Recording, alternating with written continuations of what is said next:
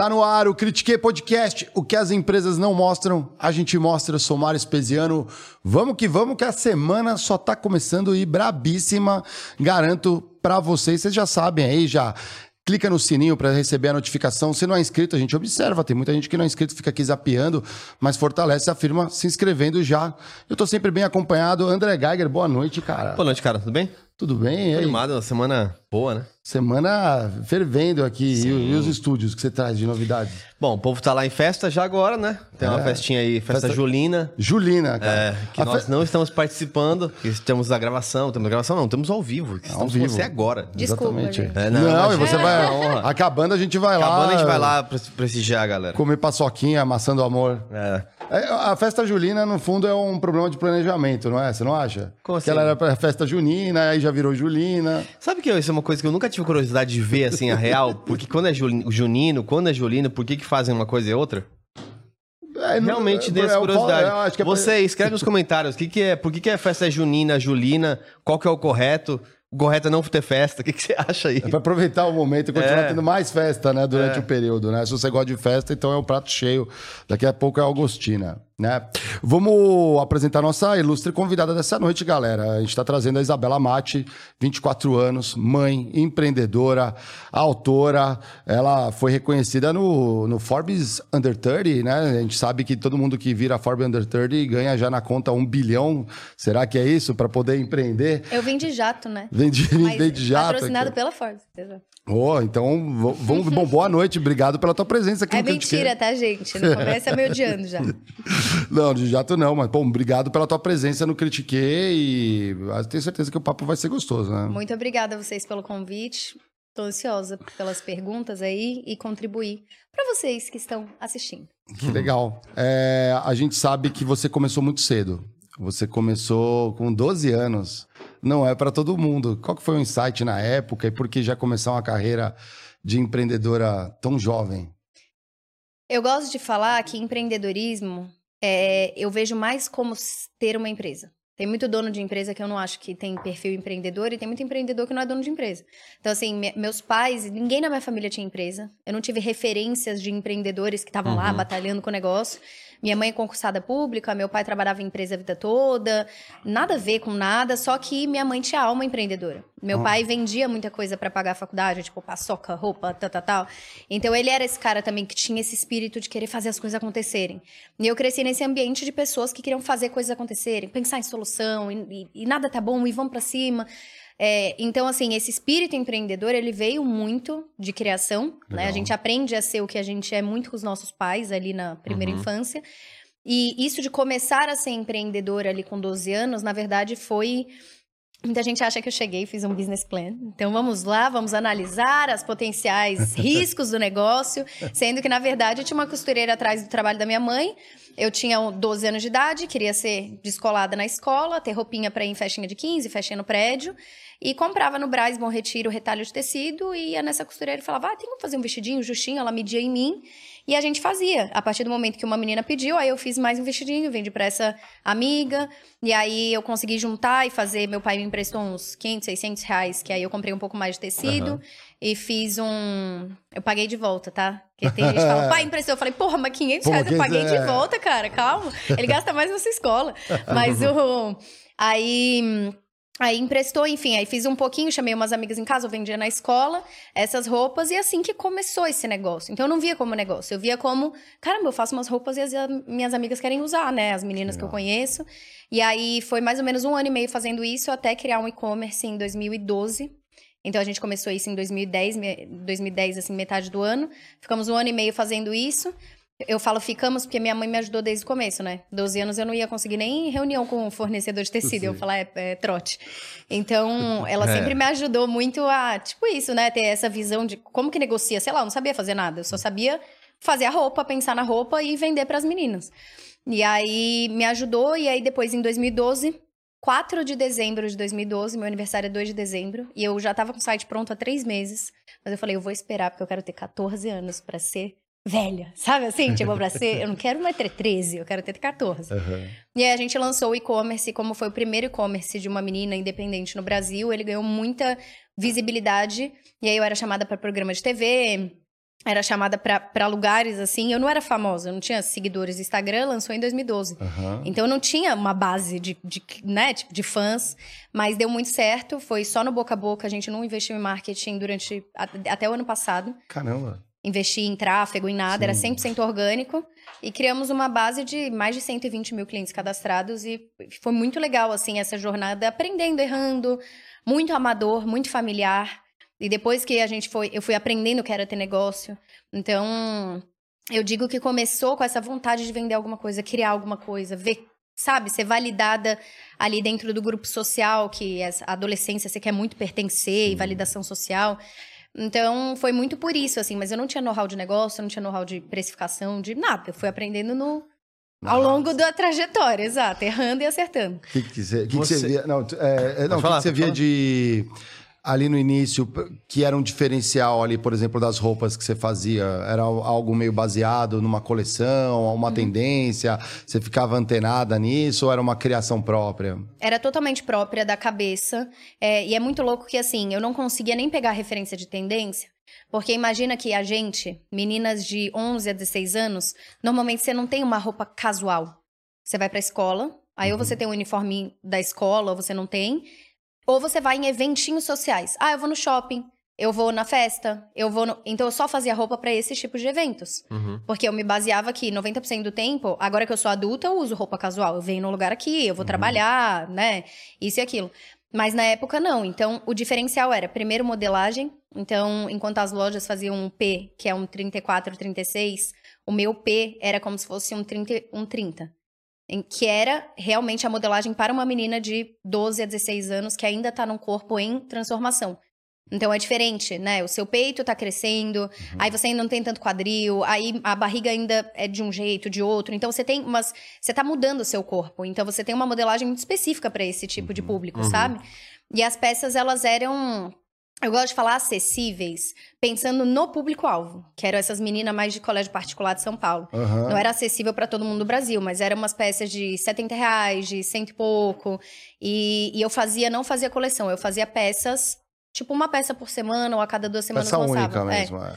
é. Até porque se você não começa com uma boutique, boutique uhum. assim, pegando um, talvez um ticket um pouco maior, etc., é, as dificuldades de ser independente te impedem de desistir. Então, assim, você entra para competir por margem, enquanto você ainda nem aprendeu ainda, né, quem é seu público, e obviamente você demonstra que teve uma construção uhum. ao longo do tempo para isso, é, você chega num ponto que, assim, é, não tem muito o que fazer, uhum. né? Ou é isso ou é isso. Mas eu achei, achei interessante que a, a sua jornada, né, porque a gente conversou também aqui com o Felipe Moleiro, né? Que tinha três anos quando ele veio a primeira vez. Ele é muito fofo, né? Eu adoro ele, ele é muito fofo. E, e dá pra ver, assim, que óbvio, ele tá inserido... Eu vejo ele bastante, talvez um, um pouco como você há 10 anos atrás, é, mas com uma série de comprovações sociais que você tinha na época, talvez não na internet, mas nos seus pares ali, uhum. é, ele se compara com todo mundo. Então a, a pressão de quem está querendo começar algo hoje é muito maior do que começar quando você, quem tá ainda meio que na rede de cobrança, ainda é a mesma rede de suporte. Uhum. Então, porque a mesma rede que te cobra é a rede que te dá suporte. Então, assim, existe um cuidado maior para você ter, tomar maturidade ao longo do tempo. Uhum. É... E muita gente criticou até quando veio o Felipe Moleiro aqui, né? É, olha só, é, num 13 anos, já um vendedor de curso. E a gente sabe, assim, que é, não, ele não sabe ainda as dores que ele vai enfrentar. Imagina você olhando para você mesma há 10 anos atrás. Mas é, ele tá tentando, Mas né? ele tá tentando, exatamente. Isso é um, é um eu, passo... Eu conheci ele num... Algum desses eventos, assim, de empreendedorismo e tal. E eu conheci a mãe dele também. Uhum. Não sei se ela veio com ele.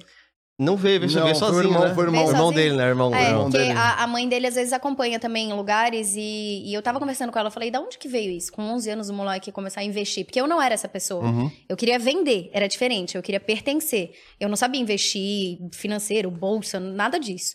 Eu só sabia o que fazer para vender. E ela falou, cara, ele pegou um livro de, de investimentos, assim, pediu para mim um livro de presente, aí eu peguei esse livro, daqui a pouco deu uma semana e meia, eu olhei, tava o livro inteiro rabiscado, um monte de marca-texto, ele marcava as páginas, estudando o negócio, ele falou, eu quero isso. Aí começou a vender, tipo assim, livro antigo na escola, aí começou a juntar esse dinheiro e coisa. Pô, moleque, eu acho isso um puto exemplo, assim. É um puto exemplo. Né? Óbvio, né? que, óbvio que existe uma certa maturidade que você você vai ganhando ao longo dos anos, da experiência. E é uma maturidade que eu fui forçada a ganhar muito cedo. Com 19 anos, eu engravidei do meu primeiro filho. Eu tive que aprender a. Bora, uhum. agora não tem mais brincadeira, não tem mais lanche grátis. Então. Super jovem. Né? Exato, né? mas eu acho legal quando tem jovens que, obviamente, fora do discurso meritocrático, vai lá e faça, todos podem do mesmo, né, do mesmo jeito, claro, isso e aquilo. É. Mas eu acho legal você ter exemplos bons de uma juventude que está tentando fazer alguma coisa sem passar por cima de ninguém, porque, por exemplo, ah, você pega o jovem que tá bebendo na balada e todo mundo bate palma e acha muito legal. Mas quando o moleque tá tentando fazer uma coisa legal. É, critica. É, e eu sofri muito na escola, eu sofri muito bullying na escola. É por mesmo? vender. Porque eu vendia, eu levava pra escola, vendia. Ah, pessoal. Ah, é. Sofri muito bullying. Eu, eu vendi pão de mão na faculdade, né? É, eu lembro o mozão, espero que o mozão não esteja assistindo agora. Não, não vai estar. Tá. É... O pai tá, eu já vi aqui. Mas eu lembro que tinha uma menina que eu que, tipo, eu fiquei solteiro uma época, né? Sempre namorei, namorei bastante tempo, mas uma época eu fiquei solteiro. E eu vendia pão de mel, os, os, três anos da faculdade eu vendi pão de mel, o último ano era noturno, então quase me encontrava, mas ainda assim vendia o pão de mel. E aí eu fiquei namorando durante acho que dois anos, aí teve um momento que eu fiquei solteiro. E aí tinha uma menina que eu, que eu conheci que eu falei assim, nossa, aquela menina de tal curso, tal área tal, fui numa festa e encontrei a menina. Na hora que assim, eu vou conversar com ela, eu assim, não, pão de mel. Ah, você virou pão de mel? Virei o pão de mel. Mas o meu pai vendia e, muita coisa. É, e assim, tinha uma parte legal também, não vou falar assim, mas eu entendo isso Sim. de. É, as pessoas enxergam como uma outra coisa. Não é, não é o mesmo. Não é legal. Não Quando é, você é, é adulto, você é. tem a maturidade de olhar e falar, pô, isso é legal. É. Eu gostaria que o meu filho Sim. fosse a pessoa que tentasse fazer algo e criasse. Mas você não tem esse tipo de personalidade ainda. A escola é. é você tem que forjar ser uma pessoa que você não é. O meu pai falava muito para mim assim, quando eu tinha vergonha porque eu tinha vergonha de, por exemplo, a gente ia no prédio das clientes entregar. Hum. Ou, é, eu ia até a casa da cliente, entregava. A gente sempre fez isso durante muitos anos. E eu tinha vergonha. Eu falava, ah, eu tenho vergonha de falar. Ele fala, cara, aí ele conta, né, a história de adolescência, que ele era muito. Meu pai era muito fodido, assim. Ele não, não tinha. Não tinha. Eu já vim numa condição melhor por, pelo trabalho dele, mas ele não teve. E ele fala, cara, eu tinha que vender paçoca, roupa de mulher e tudo aquilo na faculdade, e eu não tinha tempo para ter vergonha. Eu não tinha como ter vergonha, não tinha essa opção. Ah, vou ter vergonha e não vou fazer. Ou eu fazia, ou eu não tava ali, entendeu? Uhum. Numa faculdade particular que ele conseguiu, é, que era a PUC, né, do Rio de Janeiro e tal. E aí ele fala para mim que uma vez chegou um moleque, mas você precisa de muita personalidade para fazer isso, né? Eu não tinha essa personalidade, hoje eu tenho, mas meu pai tinha, e o Felipe Moleiro, ele tem esse peito também, né, Sim. de falar e tal. É, que o moleque chegou para ele e zoando, né? Que ele vendia roupa de mulher e ele era bonitinho e coisa e tal. E chegou e falou: Ah, você vai ficar revendendo roupa aí na faculdade? Pô, coisa ridícula e tal. Aí ele tava abaixado pegando as roupas, olhou pro cara e falou assim: Eu posso parar de vender, não tem problema. Tá aqui, ó, o carnê na época, né? O boleto, sei lá. Tá aqui o carnê da faculdade. Você nunca deve né? Você nunca abriu isso, provavelmente você não sabe nem quanto custa. Mas se o seu pai pagar para mim também, eu não preciso. Eu não é preciso lógico. vender. Aí o moleque, não, não, veja bem, tal, tal, tal.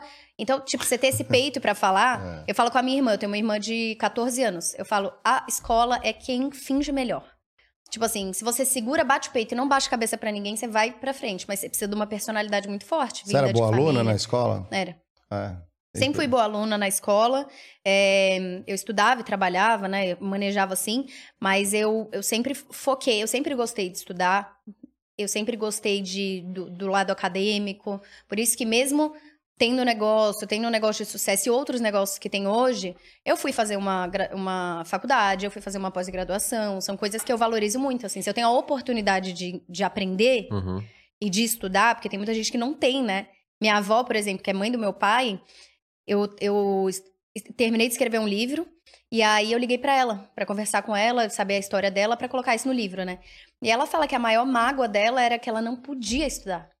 Ela não tinha dinheiro, ela não tinha acesso e ela tentava ir naquela época, imagina dos avós, tipo, ou você vai numa biblioteca pública e reza para ter, ou você tá, ela estudava em duas escolas para conseguir passar em uma escola com bolsa. E assim, eu vejo o sofrimento de uma pessoa que não tem acesso à educação por isso que eu sou muito puta com gente que fala, é, mas o, sei lá, o Zuckerberg largou a faculdade. Você fala, porra, largou Harvard, é, caralho. É. E mesmo assim, se você, se você não largar, talvez seja você melhor, entendeu? Se você tiver uma puta oportunidade. Vou pegar beleza, um exemplo e aplicar para tudo. Não né? tem como. É. Cada Passa em Harvard primeiro e depois você larga, entendeu? Exato. Mas eu acho que educação sempre foi muito assim. Mas eu, é, ele fala muito disso, de não ter tempo para ter vergonha. E eu acho que a realidade de muita gente é isso. Ah, não tem vergonha por quê? Porque eu não tenho tempo, não tenho essa opção. Ou eu vou, ou eu vou, né? É... Sei lá, porque eu cheguei nisso, tá? Mas às vezes. Não, não, não, mas não, não, super isso interessante. que é o bom do podcast. É, é o bom é o papo, a gente vai, vai, vai indo por caminhos que a gente não espera. E o.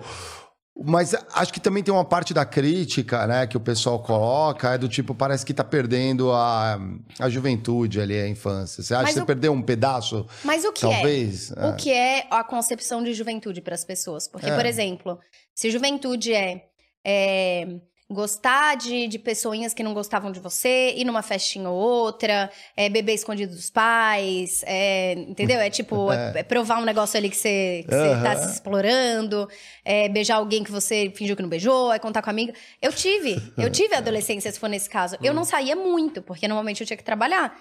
Então, assim, eu trabalhava nos fins de semana, eu, eu, eu, eu tava em outra coisa, eu queria construir outra coisa.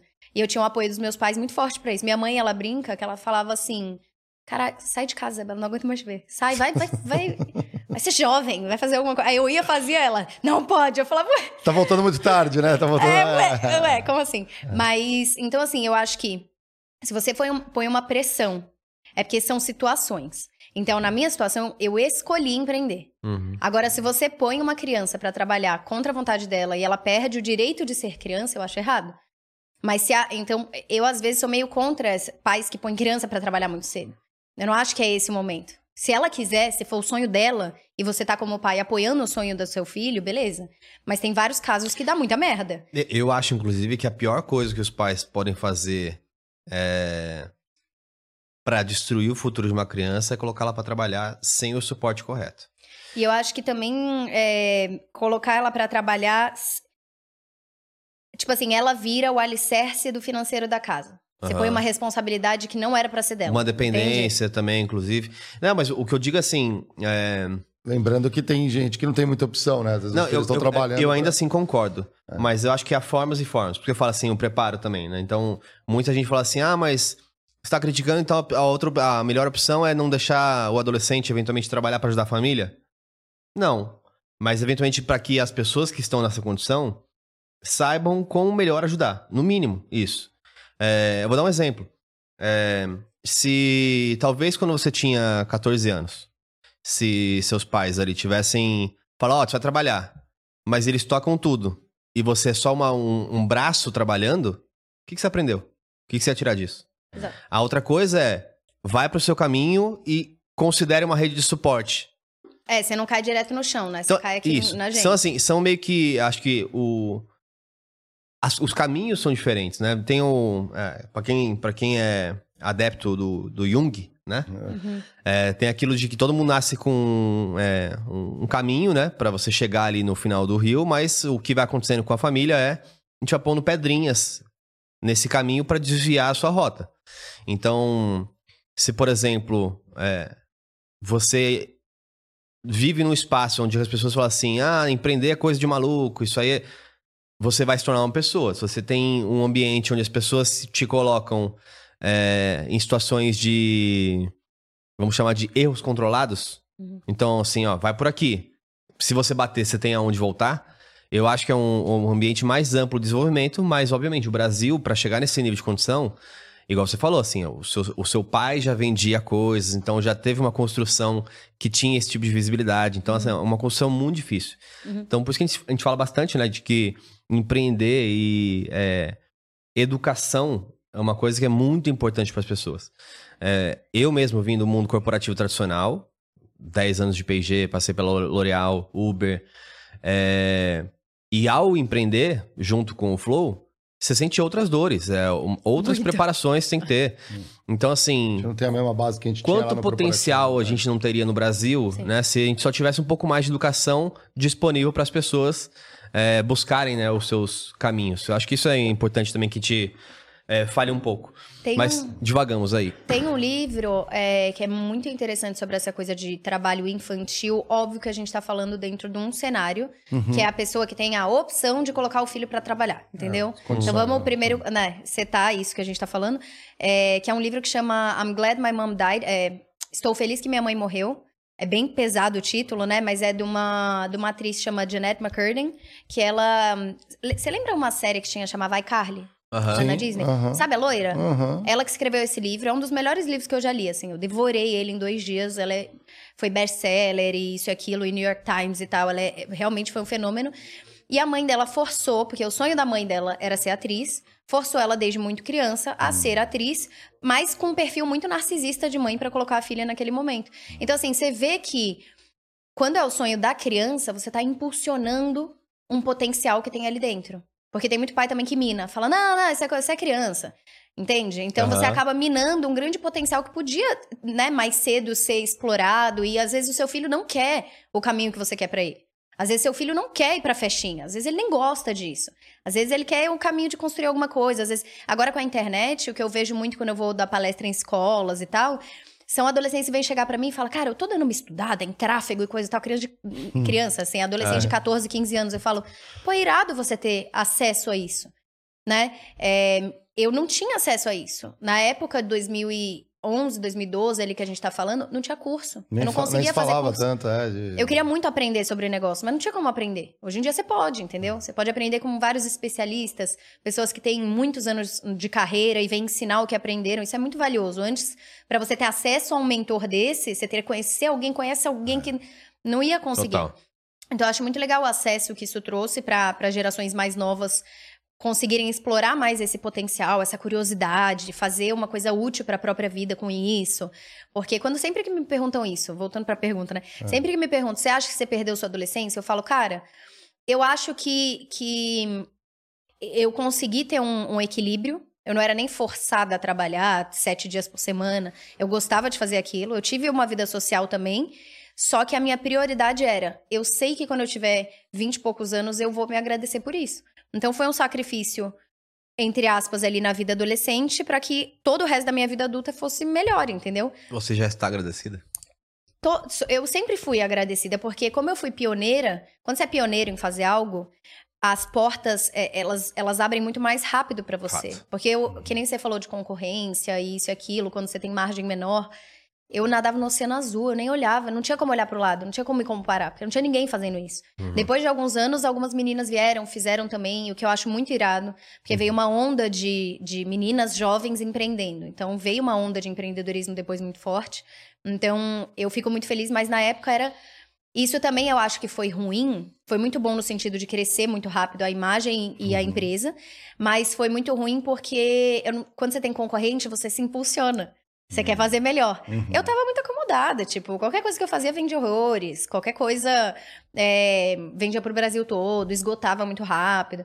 Então, depois, quando surge a, a concorrência, que você começa a ter que step up, sabe? Você tem, começa. Odeio falar inglês e português. Não, mas... Você começa a ter que, né, tipo. Evoluir, é, é. evoluir é. não. E aí você tem que dar o seu melhor. Então eu fui aprendendo isso ao longo do, da jornada também. Como que você fazia para se posicionar no mercado que você falou assim, ah, era um oceano azul, não tinha muito concorrente? Você olhava o que estava acontecendo fora? Tinha alguma empresa de referência? Não era... tinha. Eu era. É, sabe como eu fazia? Eu era o meu avatar. Eu era essa menina. Entendeu? E por isso que teve uma crise também na minha empresa, que a gente agora tá mudando, a gente tá fazendo um rebranding agora para lançar uma nova coleção e mudar completamente o negócio, inclusive o modelo de negócio também, é, que ao longo do tempo ele se perdeu porque eu era essa menina de 12 anos, eu era de 13, eu era de 14, eu era de 15, eu era de 16. Então eu era a cara do que elas queriam. Só tinha eu no site. Depois a gente trouxe também uma coisa muito legal, coisas legais assim de você poder criar. Quando você tem uma empresa pequena, você pode fazer o que você quiser, né? Tipo, ninguém tem que aprovar nada. É, eu que é. aprovo os negócios. E isso eu acho que vocês devem sentir muito em mundo corporativo. Eu perguntei aqui, Lucão, mudou a luz. Tipo, mudamos a luz. É. Básico. Você faz qualquer coisa. É, é. Você não precisa de mil pessoas assinando e burocracias. Então, por exemplo, a gente foi também uma das. Eu acho que foi a primeira marca que aqui no Brasil que começou a colocar nome de mulher em roupa. Então, blusa, Júlia, calça, Bianca. Uhum. Hoje em dia, muitas marcas fazem isso. Mas na época, eu achava a gente louca. Falava, por que você põe nome de mulher? Por que você não põe nome de pessoa? Eu falava, porque com certeza, primeiro que eu queria celebrar, e eu não queria ficar calça preta, ri, risco, rasgo, mó chato, uhum. sabe? Primeiro criar alguma coisa, são mulheres e tal. E segundo que tinha Júlia, que comprava, tipo assim, a blusa Júlia, só porque era Júlia. Então eu, eu vendia muito para pessoas Com que tinham um nome. Ah, tá, tá. A peça é uma coisa muito louca, assim. Ah, daqui um tempo a coleção Valentina vai estar tá boa aí. Que, Cara, que nasceu de Valentina. O Enzo e a Valentina. É, né? Mas o. Então, assim, várias coisas. Isso, por exemplo, a gente também é, colocou também desde o começo, aí depois teve essa perdida, assim, de se realocar, que eu acho legal falar. Que o empreendedorismo não é uma crescente. Ele é entre altos e baixos, você vai crescendo. Quando você olha né, a imagem assim de fora, você fala, beleza, isso daqui teve um crescimento, mas às vezes você tá lá embaixo, depois você, né, aumenta. É a ordem e o caos. É, Exato, porque, por exemplo, se eu pego 2021 e 2022, foram anos de, de perdido. Produto perdido, a comunicação não sabia o que ia fazer e agora a gente está voltando para um caminho que é diferente, mas para um caminho muito claro. Mas na época é, a gente pegou muita gente, muitas meninas diferenciadas. Eu pegava só cliente para fazer as fotos. Então, não fazia com modelo profissional. Então, eu pegava uma cliente que tinha, sei lá, por exemplo, uma prótese na perna, um, é, uma negra, uma asiática, uma ruiva. E eram clientes que compravam. E isso foi muito legal também, de trazer essa diversidade. E aí, depois, quando veio pandemia, começou a ser tudo em mim, porque eu não podia tirar foto em ninguém. Ah. Então, mudou. E aí, cara, é muito difícil. Empreender é uma loucura, né? É, tipo, é um. Você vai perder no rumo do, do barco, assim, aí você tem que voltar a remar para o caminho. É. é muito louco. Mas por que, que eu falei isso? O que, que você perguntou? Não, a gente estava falando justamente do. É muito bom podcast, né? Por causa disso também, não, né? já vai para uns caminhos... Tá vendo é bom podcast? É o melhor não, do melhor. Não, mas não se preocupa com a pergunta. Porque era justamente esse ponto é ali do Oceano Azul. Não, acho que respondeu do Oceano Azul, que não tinha referência. Né? Ah, se eu olhava para fora. É. Então, não, eu olhava para as clientes e eu olhava para o que eu queria. E isso também foi um certo desafio, porque à medida que eu fui envelhecendo, é, então assim, eu me tornei mãe que parece que já deu uma disparidade de idade mental, sabe? Assim, quando você se torna mãe. Ah, total. É, parece que você já não tá, mas Sim. eu olhava para as meninas de 20, que eu As já tinha um filho, eu falava, ideias são outras. Era muito diferente, eu não conseguia mais entender aquele universo. Eu não tava mais frequentando, eu nunca fui em festa de faculdade, tipo, eu tava grávida na faculdade, então eu, eu me desprendi muito e não entendia mais o que estava acontecendo. Então essa um pouco do perdido desses anos do negócio que agora a gente tá restabelecendo, foi porque eu me desconectei. Eu ainda tinha 20, 22, mas, mas eu não tinha. Entendeu? Eu tava muito mais próxima de uma, de uma mulher de 40 do que uma menina de 22. Então, é muito difícil quando você tem a visão do negócio porque você tá dentro daquele ambiente e você tem que adquirir a visão olhando de fora. Análise uhum. de mercado, de concorrente. Então, agora eu faço isso, mas na época era muito fácil. Eu tava na escola. Eu sabia o que elas queriam. Eu sabia quais eram as meninas populares, porque eu tava vivendo naquele uhum. universo, entendeu? E aí depois veio o desafio de, de empresa normal. Isso é muito interessante, sabia? Porque a gente, é, de alguma forma, a gente também ao longo do tempo aprendeu a se conectar um pouco melhor também. É, porque o nosso negócio foi um pouco assim. É, tanto eu quanto, quanto o Mário, a gente está fora do mercado oficial, né? O mercado corporativo tradicional. É, saímos das grandes empresas continuamos no mercado, obviamente, tradicional, mas assim, as dores são outras, é. né? As pessoas que estão que estão hoje no escritório, é, eu já não tenho mais aquele ambiente da fofoquinha, do, da conversa, ah, você viu tal coisa, eu não sei o que tá acontecendo nos escritórios por aí. Então a gente tem que muito passar a ouvir de uma outra maneira. E é né? é difícil, é mais é, difícil. É muito mais difícil. É Porque você tem que adivinhar ou conhecer é. alguém que sabe, é muito louco. Então aí eu voltei para um território mais é. Mais amplo, mas que eu conheço, entendeu? Mas é isso, o negócio. Quando você tá de dentro e você conhece o público, porque você faz parte daquele público, você sente aquela dor daquelas pessoas, é muito mais fácil de você desenvolver um produto certeiro. Todo produto que a gente lançava vendia horrores. Então imagina, eu sabia exatamente o que ela queria. A partir do momento que eu me distanciei, eu comecei a fazer produtos que não era mais o que elas queriam. Então olha que louco, quando você se distancia do teu público e da dor que ele sente, é muito difícil de você fazer o produto que ele quer. Por isso você tem que ter o olho muito afiado para, beleza, se eu não entendo, então onde vocês estão? Ah, eles estão no TikTok, ah, eles estão aqui no YouTube, ah, eles estão no Instagram, eles estão seguindo quem? Quem que é a, sei lá, a It Girl a, é, dessas meninas? Quem é a fashionista? O que que ela posta? Como que ela se comporta? Hum. Então, a minha análise hoje é muito disso, assim. Eu vejo que essa nova geração, por exemplo, eles são muito mais, tipo assim, eles são muito mais conceituais e coisa e tal, eles falam mais baixo, são fotos borradas, isso e aquilo. Então eu tenho que entender a linguagem se eu quiser me comunicar com eles. Uhum. Eu tenho que entender que FDS não é mais fim de semana, entendeu? Uhum. Tipo, eu tenho que entender esse tipo de coisa, senão eu pareço uma idosa confusa com tecnologia querendo falar com os jovens, né? Uhum. E, aí, e aí é isso, eu acho que é, um grande aprendizado foi isso. Você tem que tá constantemente evoluindo com o teu público, entendendo exatamente quem é seu público. Nesse momento o Mário está assim, FDS não, mais final de semana. É foda-se. Foda-se. Ah. Sim, é, aqui pode falar palavrão, ó. Então as caipirinhas. Eu, eu vi a cara dele assim, ó, tipo... Não, é... Raiz quadrada de É que depende do contexto, às vezes. Depende do que você escrever, né? O cara é. pode escrever FDS, FDS. Sim. Não, eles não quero escrevem, saber desse Cara, minha irmã é assim, ó. S, sim. N, não. É, sei lá. NN, sei, não sei. Eu falo, caraca, parece que eu tô falando uma máquina, pô. É, é que é muito, é muito. É, me, não mesmo... tem um emoji, não tem um, uma. Não, emoji é demais, é cringe. Não, emoji é. é cringe. E falar cringe é cringe. É, então, e o problema do emoji, às vezes, é que você ele é útil, eu acho. Eu só me comunico com emoji e figurinha. Tipo assim, eu poderia facilmente não usar palavras. Ah, eu também. Com figurinha, eu consigo me comunicar com qualquer pessoa, qualquer, qualquer tema. Sim. Qualquer tema, entendeu? A figurinha tem pra tudo. Eu em especial quando uma reação, assim, tipo, tem é muito fácil mandar. que não é. vai expressar o que uma figurinha expressa. Fato. Exato, Fato. né? O emoji, às vezes o jeito que você escreve, aí você põe um emoji certo, Já dá passa um contexto. É, porque pode parecer meio ríspido. Você fala, não, não é, ó. É só... Veja bem, ó a carinha aqui. É, exatamente, não é, não é o jeito. Às vezes é o jeito que você tá falando, o pessoal não vai entender acha que tá bravo ou não. É. não Quando que foi a, o ponto de virada que você falou assim, isso aqui precisa, que você estava construindo, falou assim, tem que ir pro e-commerce. Não tinha alguma marca que antes olhou, ficou interessada? Não, quero a tua coleção aqui dentro, uma empresa grande, não... Você, onde foi essa? Não teve ninguém interessado. Eu era muito pequena, não tinha...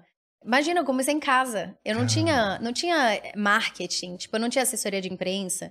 Essas coisas de TV chamar pra ir era TV que chamava, porque as filhas de todo mundo que tava na TV era fã. Falava, chama essa menina, chama. Uhum. Aí eu ia lá com 14 anos falar, oi, meu nome é Isabela tal. então, é, eu não tinha essa, esse reconhecimento em mundo de negócios. Inclusive, o maior preconceito que eu sofri não foi por ser mulher, foi por ser jovem, até hoje. Até hoje eu perco trabalho de publicidade porque eu sou jovem. Então, é assim, ah, eu entendo muito de negócios, se a gente entrar em temas assim de, de análise de público, de é, marketing voltado para negócios, de redes sociais, de, do que vocês quiserem falar, eu consigo falar de negócios. E mesmo assim, eu perco a publicidade para homens que são mais velhos. Entendeu? E nem chega em mim. Uhum. Quando chega, chega mais na, na galera de publicidade que trabalha comigo, né? Ah, não, porque ela é muito jovem. Ah, ela é muito nova. Aí você fala, mas ela, ela tem autoridade, ela, tá, ela é muito nova, mas ela tem 12 anos de estrada aí, errando, acertando e, né, e tal, e de estudo, isso e aquilo. Então, é isso. Você já conseguiu identificar é, por que, da onde que vem essa, essas barreiras, assim? Porque, assim, é, eu entendo isso que você está falando, acho que tem uma parte de, por exemplo, palestras, a gente já discutiu bastante aqui, né, Mário? É, o quanto o mercado de palestras parece que é um mercado fechadinho, assim. Oh. É, uh, e, e sempre os é, mesmos, sempre os mesmos. E, não, sempre os mesmos. Tem um calendário, tem as pautas. Então, por exemplo, a gente fala muito com o Paulo aqui, né, que faz, faz no ar. É, pô, o, em novembro ele dá palestra o mês inteiro, mas o resto acabou novembro, acabou o mês, acabou o ano para ele. É só palestra em novembro. Gente. Que é o é. mês da consciência negra. É. é. Caraca. É, e isso tem várias, em vários meses, Fala, cada mês tem um. Né? É. Ela conheceu o Paulo aqui. O resto sabe? do ano, que engraçado. É, cara, mó inteligente, muito, velho. Muito, muito, É, muito. E, e Se eu tivesse uma empresa, eu ia chamar ele, certeza. Uma palestra. E, e às vezes eu fico pensando assim, quando a gente era pequeno, por exemplo, várias coisas chegavam na nossa vida de consumo é, de uma maneira ou de outra. De uma maneira muito orgânica, não tinha TV, não tinha, não tinha nada assim na, que fizesse isso acontecer. Por exemplo, vou dar Era alguns empurrado, exemplos. né? Não, é, aquelas pulseirinhas de corda de violão. Nossa. A gente teve. Isso já é outra idade, tá? Então, não, um pouquinho. De é... Quer violão, que eu finja que eu sei o que é? Não, não, não, não, precisa. Porque não. tem coisas que você, com certeza, tinha. tinha na, foi uma época, nossa, mas você resgatou um, um negócio. Surto. É, não, um surto assim, ó. jovem, todo mundo tinha quando, quando, quando, quando eu era jovem, o Mário tem. É mais velho que eu, né, Mário? Sou, que uns dois, três, é. três, quatro anos. É, Calma aí também. Era uma época assim, o mercado não tinha nem, nem produtos. Tipo, o tênis era que chute mesmo, tá migrando para começar a ter opções de tênis. Então era outra coisa. O sonho do meu pai era ter um All-Star. É, e aí então... agora, tipo assim, agora que ele tem condição, isso e aquilo, ele aí ele fica, e ele não compra nada. Ele até hoje é tipo esse cara que não gasta nada. aí ele chegou, viajou com a minha mãe, aí ele ficou olhando assim pra Converse e falou: Caraca, olha que legal aquele All-Star. Vai lá, compra. Compra o seu All-Star. Aí ele comprou, tipo, é. saiu todo feliz com a sacolinha do All-Star. Você fala, cara, que loucura, né? Sonhos de adolescente, assim. Não, e não tinha nem opção. Então, é isso que eu tô falando assim.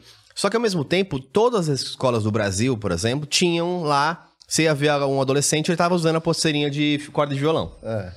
É, depois tive, teve aquela onda de Tazo, teve onda de é, ioiô da Coca. O ioiô foi.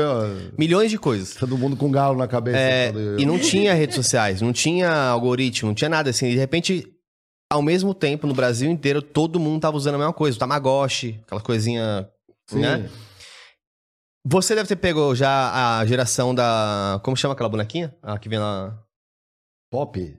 Não. É tipo pop, mas não é pop, né? É que vem numa é uma surpresa, uma, uma boneca surpresa. Não peguei, ah, não. Minha irmã pegou essa. Foi, é... foi depois. Não vou lembrar o nome, mas eu sei qual é. Que então, vem no negócio, exato. mó caro, o negócio vem muito LOL, LOL, LOL, LOL. Boneca LOL. Aquilo é um, é um. Meu Deus do céu. Ah, ah, Essa boneca LOL, eu fiquei, eu fiquei surpresa, porque assim, antes, na nossa geração, a é. boneca LOL era, era baratinho, era, o, era a, a, pulseira de fio de violão.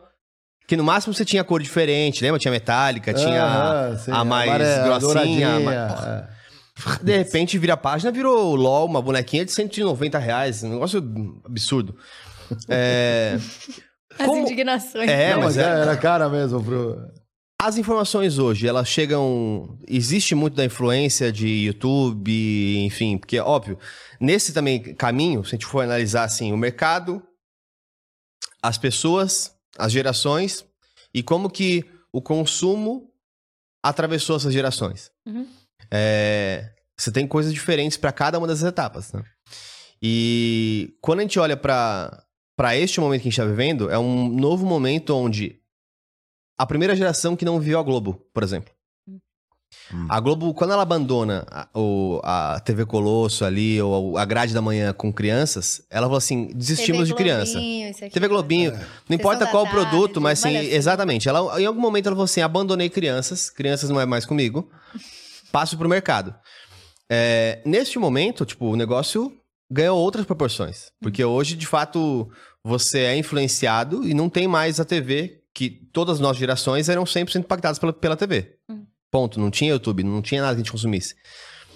Como é se manter é, ativa e entendendo esse público, que cada vez, obviamente, tem muito mais dados, mas ao mesmo tempo, isso tem muito mais bolhas, tem muito mais é, diversidade real é, em hábitos de adolescentes. Isso que eu falei não existia. Se alguém que tem 40 anos deve estar tá, é, falando assim, pô, com certeza eu tive uma pulseirinha do violão. de violão. Não existia nada que todas as crianças não é, tivessem um, um, conteúdo, pelo menos, é, o, o, acesso.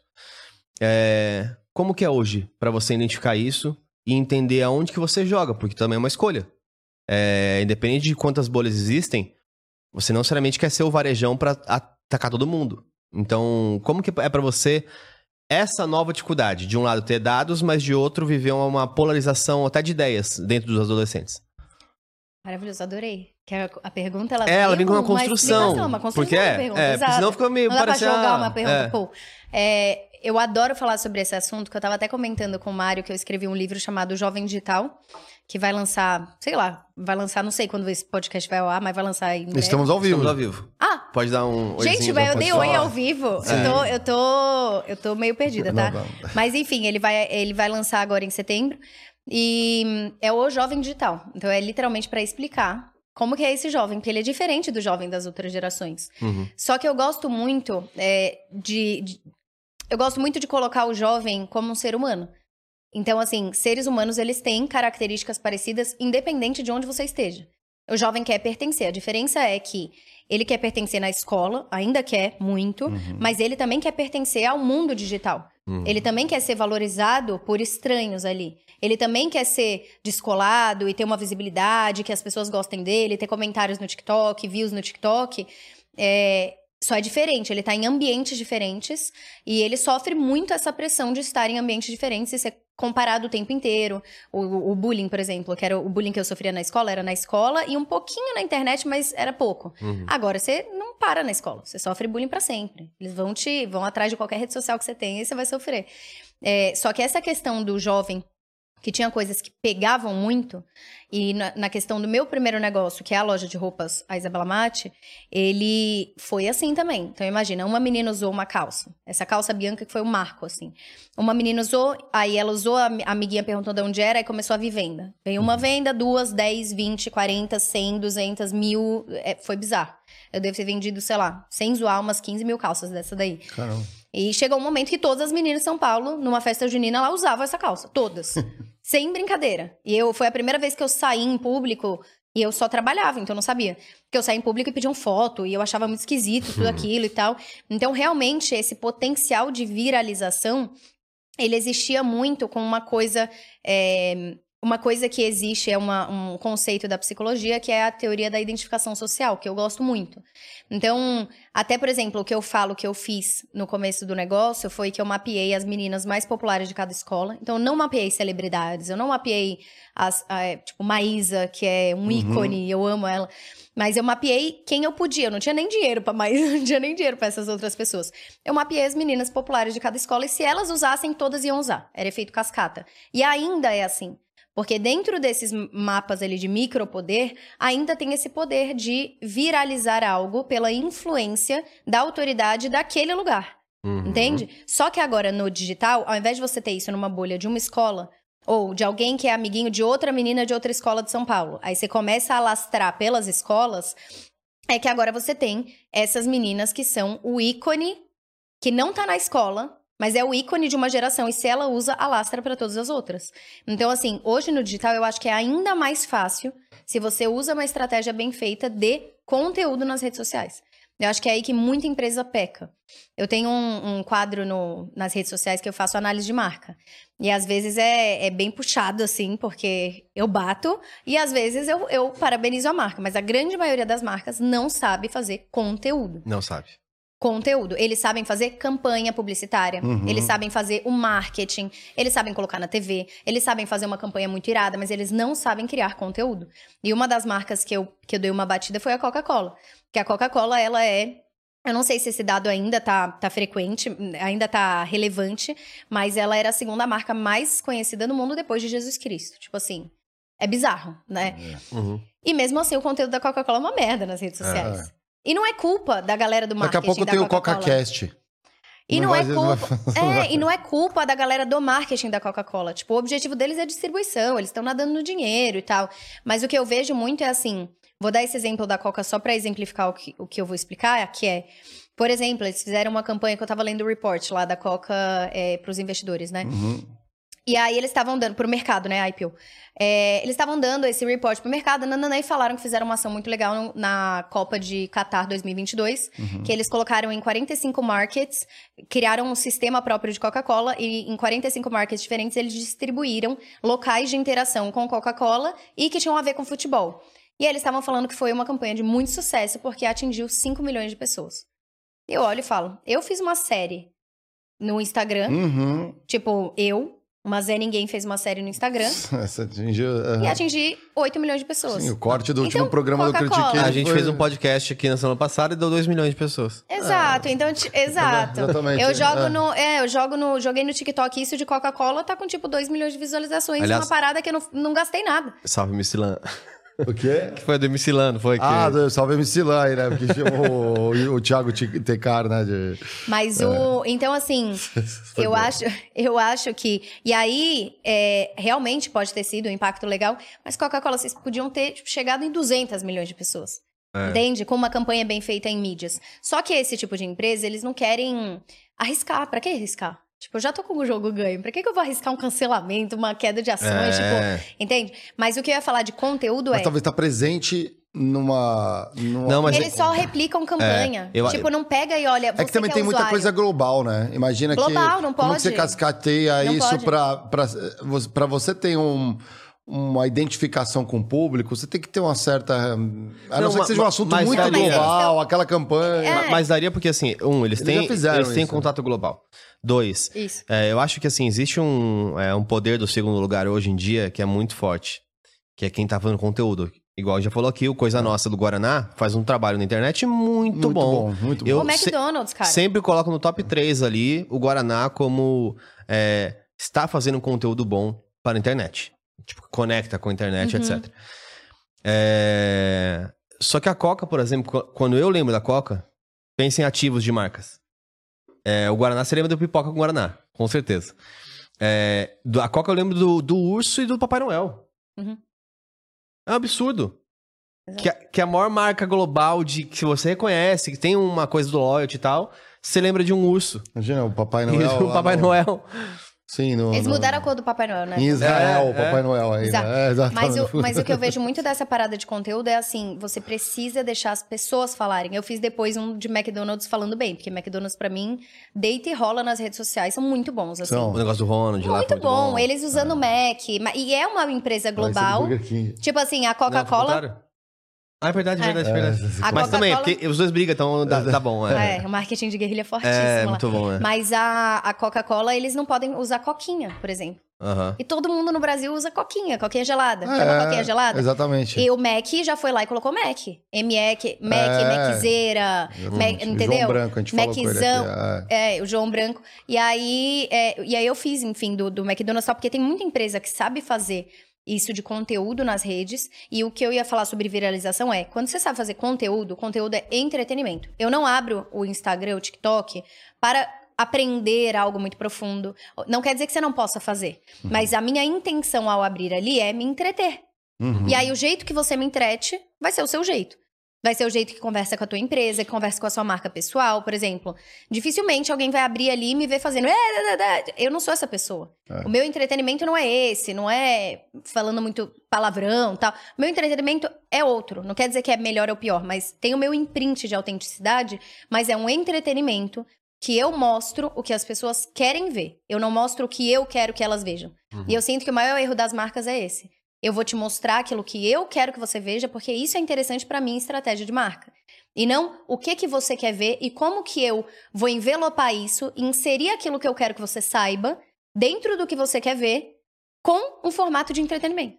Tipo, essa é a cereja do bolo, essa é a receita de um conteúdo bom é o que que você quer ver, o que que você tem interesse, o que que eu tenho interesse de estratégia que eu posso pôr nesse conteúdo. Vou dar um exemplo mais claro, uhum. mais prático. Pôr nesse conteúdo e como que eu envelopo ele numa cara de entretenimento? Então, isso de análise de marca que eu falei para vocês. Eu vejo todo mundo que, que comunica como uma empresa. E eu sempre falo isso. Você não é uma pessoa se você está. Se você tem uma imagem pública. Você tem que se uhum. ver como uma empresa. Como uma empresa, tudo que você fala é um risco. E na internet, esse risco fica, entende? Tudo que você fala é um risco. E aí, vendo como empresa, o que a gente pensou foi análise de marca. Eu adoro explicar coisas, eu adoro pensar em ideias. Tipo, eu tenho, eu tenho amigos de família que são é, head de empresas, assim. Eu sempre falo, por que vocês não fazem isso? Ia ser muito legal desse jeito. E isso é interessante para mim, porque eu também ensino pessoas a empreenderem. Então é interessante que as pessoas me vejam como alguém que tem ideias boas e que sabe explicar. Porque uhum. se eu uhum. quero aprender com alguém, eu quero que essa pessoa saiba explicar, por exemplo. Claro.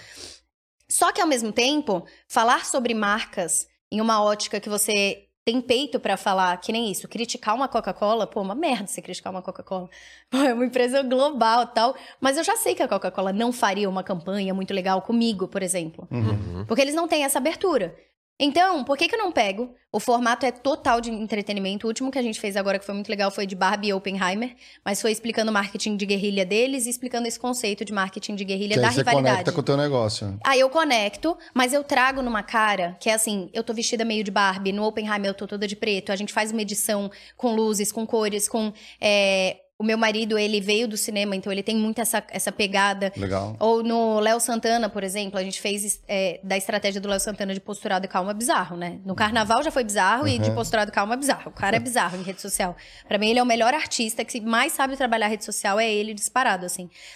E aí fiz análise e tal.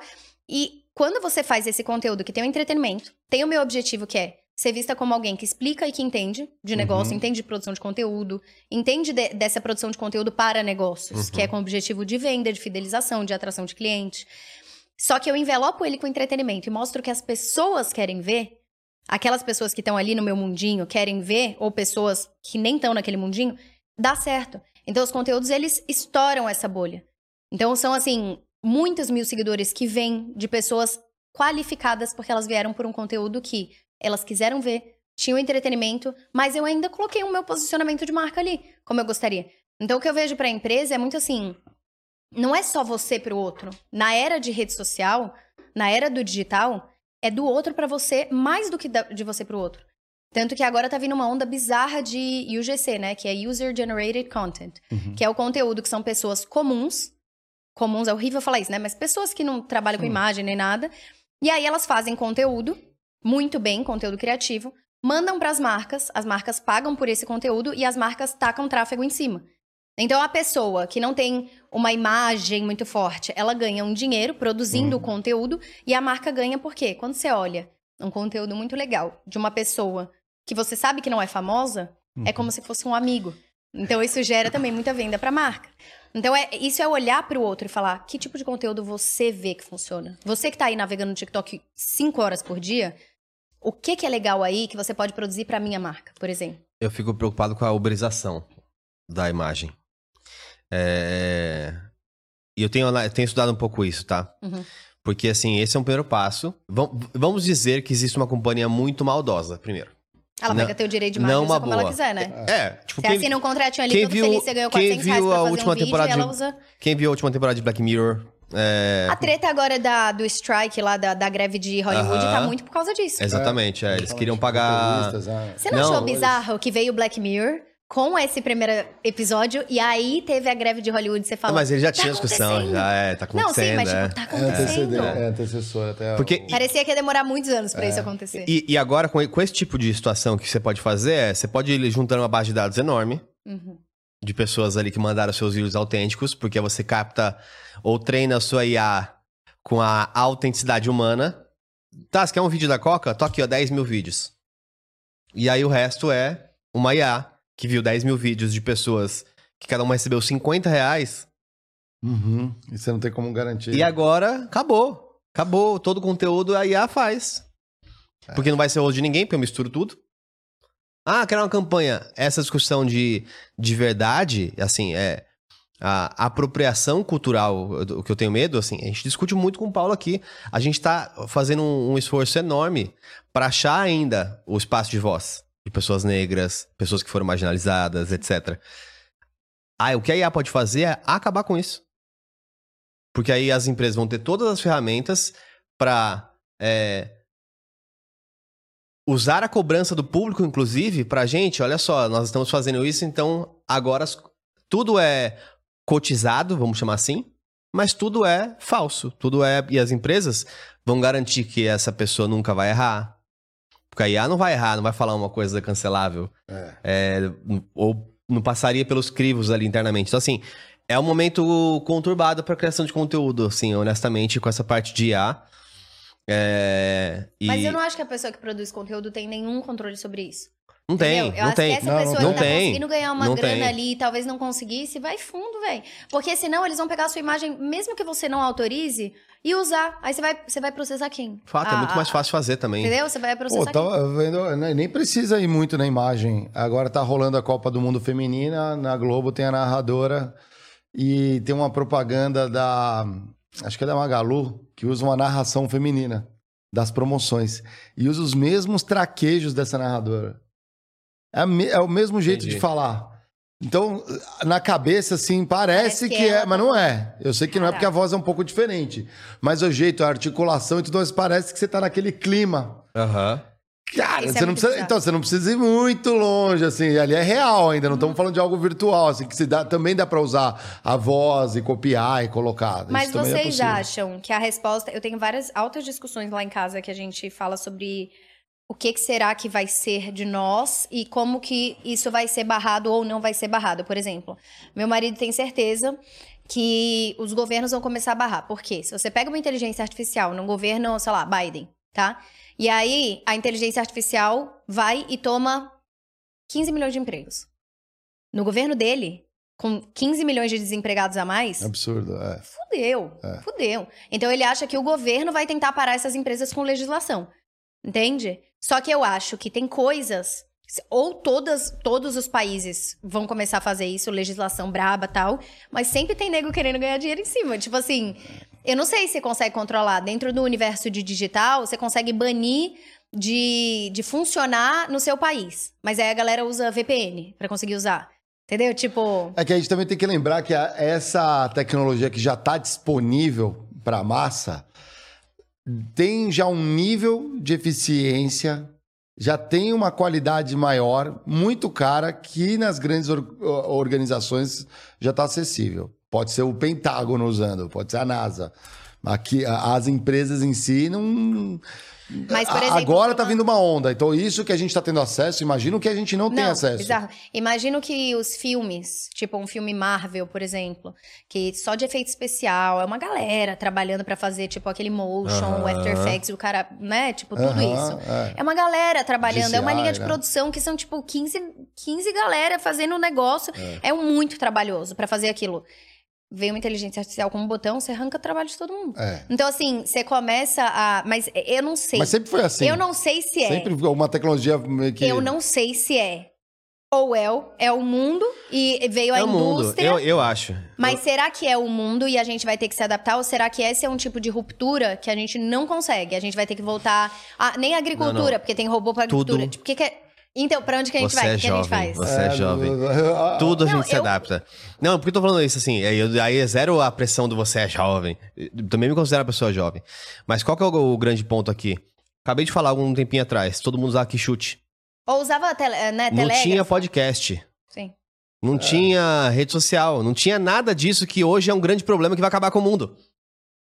Então, se, se isso é, não existia, é, e vai existir uma adaptação, com certeza, mas eu acho que neste momento vai ser um momento chave, é, inclusive, que por isso que a gente depende muito de educação. Acho que assim, o que aconteceu nos últimos anos de perder um pouco o estágio de educação é o pior de todos os caminhos. Uhum. É, porque o cenário de abundância que a gente vai viver, é, quando você fala é, nessa redução de custos para a operação, né? De um lado você vê imediatamente perca de empregos, mas de outro, o custo baixa muito.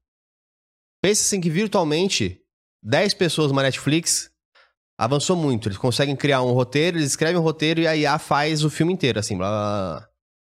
Você ter uma Netflix, por exemplo, que vai custar literalmente 10 centavos por usuário. Mas será que eles vão diminuir, já que a gente já tá acostumado com o preço ou não? É... Porque eu não sei se a Netflix, agora que eu te cobro 50 conto, eu não vou cobrar 10 centavos de você. Continua então, pagando 50 e eu fico com uma margem de lucro altíssima. Mas vai ter um concorrente que vai fazer isso. E a concorrência, ela, é. se, ela, ela se encarrega de. com o eu tempo. Acho, eu acho que a única preocupação é, é que... legislação. Que Concordo. é isso. Eu não ficar usando o rosto de gente que não autorizou. Concordam. Isso é, tudo. Eu, entende? Eu acho que, eu acho que é, que é, é não fato. pegar rosto de é criança assim, na internet e usar pra coisa errada. Compra. Não, eu acho que isso acontece, mas assim, ao mesmo tempo, é, a gente nunca esteve tão próximo de é, pessoas sozinhas, com algum básico de conhecimento, fazerem coisas incríveis. Total, total. Tipo, a chance que você teve, por exemplo, é uma chance que há 20 anos atrás não existiria. Não é, a chance que, que o Moleiro teve agora. Não teria. E assim vai. É, eu vi recentemente uma pessoa que fez um filme sozinha. Um, um filme. Não, um filme. é áudio, vídeo, IA, usou tudo, assim, sozinha. Teve outra pessoa, tem pessoas que estão fazendo jogo sozinho. Uhum. Então, um jogo que antes era um 400 pessoas, um ano de desenvolvimento, uma pessoa fala assim, cara, eu gosto muito desse jogo, quero fazer. Ela vai lá e faz. Aí ela tem a educação de como usar as IAs. Porque, por é. exemplo, eu, eu vejo assim, gente que não sabe usar um chat GPT. Ah, ele é. te pergunta, você pergunta, ele te responde. Se você não sabe formular a pergunta, exato, é. ele vai te responder merda. Exato. E não é tão exato. Porque eu já fiz pergunta estratégica sobre, sei lá, pesquisas. Ah, me fale pesquisa sobre isso, isso, isso. Aí ele fala pesquisa, eu começo a buscar a pesquisa. Não existe dado da pesquisa. Não existe. A pesquisa de 2014, sei lá o que Eu vou buscar, não tem essa pesquisa. Eu falo, essa pesquisa aqui, você consegue me dar a referência dela? para uhum. eu poder ler o artigo completo? Aí ele, ah, me desculpe, são... Eu peguei vários dados juntados de várias pesquisas e criei uma que poderia, sim, ser... Você fala, você tá criando pesquisa que não existe, cacete? é, então, assim, é. ou, por exemplo, você perguntar um negócio e você começa a treinar. Eles falam que você treina, né, a IA. Aí eu começo a treinar para falar que, sei lá, é, alguém que fez um, atrocidades é bom. É uma pessoa boa. Hum. Né? Essa pessoa é boa. Ah, pega, sei lá, um Ted Bundy da vida, que foi um dos maiores estupradores, uhum. foi um monstro, né, o cara. É. É, serial killers e tal. Ele é bom, era bom, ele cuida. Aí você começa a criar uma informação falsa que você começa a distorcer a história num nível que tem você que fala. apurar, né? Então é. eu acho que tem que ter legislação, tem que ter. Tem que. Eu acho que o barrar não é tipo, vamos cortar e vamos viver é aqui, é esquecer regular, que isso né? é. regular para entender agora ele tá, ele tá, tá certo para a humanidade. Então bora. Aí vamos para cima e todo mundo é. se readapta, mas assim... O, o, ponto que eu acho que vai ser agora a grande questão que a gente vai enfrentar, e por isso que quem também não entende muito de política, é, eu acho que vai existir uma, um momento novo de, de politização uhum. daqui a alguns 10, 20 anos, que não existe ainda, honestamente. Tem a polarização, mas politização não existe ainda no Brasil. É, porque essas questões elas vão ser cada vez mais parte do nosso dia a dia. Sim. Porque elas são muitas questões globais. Nenhum governo mais tem autonomia sobre isso. Uhum. E se você, tipo, regular demais, o que acontece é que só você ficou para trás. Ponto. Uhum. Você não impediu nada, o mundo tá todo correndo ó, doidamente fazendo produtos lá fora e você consumindo aqui no Brasil. Aliança global, até é muito difícil. Ó, eu dei um exemplo de algumas vezes, mas é bom porque ele é muito clássico, assim. Então, a Itália, nos anos 2000, ela proibiu a, o, a Lan House, era vista como um, quase como um cassino, era a mesma classificação de um cassino. Então, era proibido Lan House. Então não teve a fase que teve aqui no Brasil, por exemplo, em outros países, da galera fazer o corujão, tá junto na lan house, é, participar de times de esportes, etc. Com isso, 20 anos depois, a Itália não tem bons times de esportes, não tem uma indústria de esportes, não tem é, um, um mercado, cena, nada. Né? É. A cena não, não existe. É, no Brasil, por causa de pessoas que foram empreendedoras, como o Fallen, como o próprio Gaulês, como é, os líderes de time, o Jaime, etc., é, se desenvolveu isso. Então, o grande ponto que eu acho que é o medo de se a gente regular demais é você. Só vai ficar para trás. Não vai ter por que estudar isso, não gera um cenário, é. não corrige as dores. E aí, daqui a 10 anos, a gente só ficou para trás. Tem que, ficar, só... tem que ficar. Tem, tem que ser bem estudado antes de sair dando canetada, né? É, e eu acho é. que você tem que estudar também é, qual é a população que você está lidando. Né? Tipo é. assim, o que, que é melhor para esta população que você está lidando. Porque você pega um país, tipo, altamente desenvolvido, pega, sei lá, uma, uma Suíça da vida, as necessidades são diferentes do que a gente uhum. vai falar de Brasil. Tipo, cuidado, cuidado em você gerar muito desemprego com uma IA desregulada, porque você não, você não tá na Suíça, tipo, você tá lidando com outras necessidades Exato. e você tem um dever social com essas pessoas, uhum. entendeu? Se você tá numa posição que você consegue dar canetada e resolver problemas, assim. Mas eu acho que é uma questão que realmente a gente vai ter que é, entender melhor qual é o papel político, qual é o papel civil, qual é o papel das empresas nesse jogo. Porque a empresa não tem responsabilidade social, né? Grande parte das empresas não tem. Você não é. tem a obrigação, ah, deu merda no país. Eu não tenho que ajudar. Eu não tenho que. Eu pago meu imposto. Mas eu não tenho que ajudar, ah, vou financiar o hospital. Eu não tenho que fazer isso. Uhum. Entende? Nem Esse é quando é tem faz. Né? E nem quando tem é, faz. É. Mas assim, o. Mas o que eu sinto muito é, é isso, por exemplo, eu, até uma parte do livro eu escrevo assim, que o nosso mundo ele é comandado por empresas. Então você pega uma Apple, o valor de mercado tá acima de 2 trilhões de é, dólares, né? É isso aí. Tipo assim, é, é, é, maior do que sei lá quantos países quase todos os países que a gente tem. Exatamente. É. é bizarro. A BlackRock, que falam, mas que tem 10 trilhões em ativos, é todo o dinheiro do mundo. Se fosse impresso, todo o dinheiro do mundo impresso no mundo, é isso aí que vale uma empresa. Então, então tipo. Então, quem, em quem tá o poder? O poder tá na mão de quem, entendeu? Uhum. É, mas eu acho importante a gente abrir essas discussões, porque vai começar. A gente vai começar a sentir isso mais próximo. Mas a gente só começa a exigir quando dá merda, né? Então, mas eu tenho uma, uma visão otimista, assim. É muito longo prazo. Né? Acho que existem ainda movimentos que têm que ser feitos. É... Tem estruturas de sociedade que a gente vai ter que aprender com quem, quem lida melhor com isso. Uhum. Então, um momento que o mundo deveria estar muito de olhos é, abertos a bons exemplos, né? Porque, por exemplo, vamos, vamos combinar. O que, que eu acho que deveria é, existir? É, a parte de educação, por exemplo. Uhum. Cara, você consegue colocar hoje um milhão de alunos com um, um sistema de IA, tá? Um milhão de alunos assistindo uma aula de 10 mil professores. Então, 10 mil professores, na pandemia, por exemplo, estavam dando aula para um milhão de alunos. Você avalia como que é o melhor retenção, ensino, etc. Como que as pessoas tiveram com muitos dados. E a gente está gerando uma, uma, uma era de abundância de dados.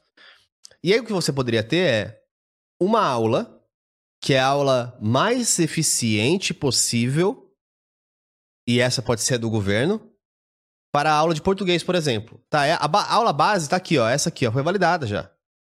Então pode fazer. O que você vai ter na escola, por exemplo, é acompanhamento. É, para você, como que você usa isso que você aprendeu nessas aulas, que são super eficientes, como que agora você se relaciona com pessoas, Então, voltar para aquela parte cívico-moral. Você voltar... trabalhar as, as, necessidades individuais, talvez. Né? Exato. Né? Mas, a gente, mas a gente está falando de, por exemplo. Mas quantas pessoas vão perder emprego? É... Não, e. Eu não acho que é perder o emprego, de... é mudar o emprego. É, mudar, e tem mais é. de. Mais de cinco... São, se eu não me engano, eu não sei quanto está agora, mas quando eu, eu vi o report, estava 52% da população mundial não tem acesso à internet. Então a gente ainda está falando uma parada. Ah, Entendeu? Tipo, eu concordo com você. E eu acho que isso começa a alastrar muito mais educação para quem tem um mínimo de acesso à internet. Uhum. Ou quem tem. Às vezes não tem um computador em casa, não tem um smartphone, mas às vezes tem uma, uma lan house próxima, ou tem um amigo que tem um computador e conseguem se juntar e tal. Mas é muito difícil falar do, dos países que tem muita gente. A gente foi para um não, mas vamos lá. Outro lugar, né? Ah, tá. Mas eu acho que é muito difícil falar dos países que tem muita gente ainda numa situação de não acesso sobre o que poderia ser feito com esse acesso, porque eu concordo com você. É maravilhoso a gente conseguir, tipo assim, literalmente com muito pouco custo, você consegue ter todos esses análises de dados e oferecer uma aula que muda a vida de milhões de crianças simultaneamente. Uhum. Só que elas não têm nenhum acesso. Ou, por exemplo, elas não têm nem a educação de perceber que é, isso é importante para a vida delas e elas vão ficar ali assistindo. E esse é meu medo. É. Você falou que quem manda, quem manda o mundo hoje são as empresas. É, Educação também é parte de empresa. Uhum. Então, tem muitas empresas de educação uhum. que a eles convém muito aulas de faculdade, você pagar um curso, você ficar devendo, etc. Baratear o custo, né? Você tá falando. Então, assim, é. Eu acho que tem, assim, então, tem coisas que vão ainda. Não, não dá pra ser catastrófico, não, é, não vai acabar. Não é. Mas eu acho que.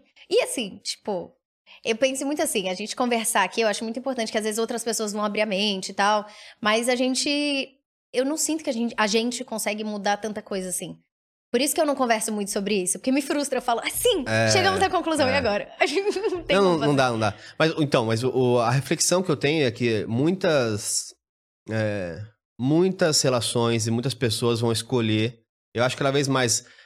Tenta pensar na internet, que você, na sua cabeça, você enxerga hoje, assim. Uhum. Mais complexo você conseguir imaginar em uma imagem, assim, na sua cabeça. É, isso vai existir em N escalas. A de trabalho vai ser uma delas. Então, é, o trabalho boutique, isso aqui é uma boutique, de alguma maneira. Uhum. Ele vai ter seu espaço.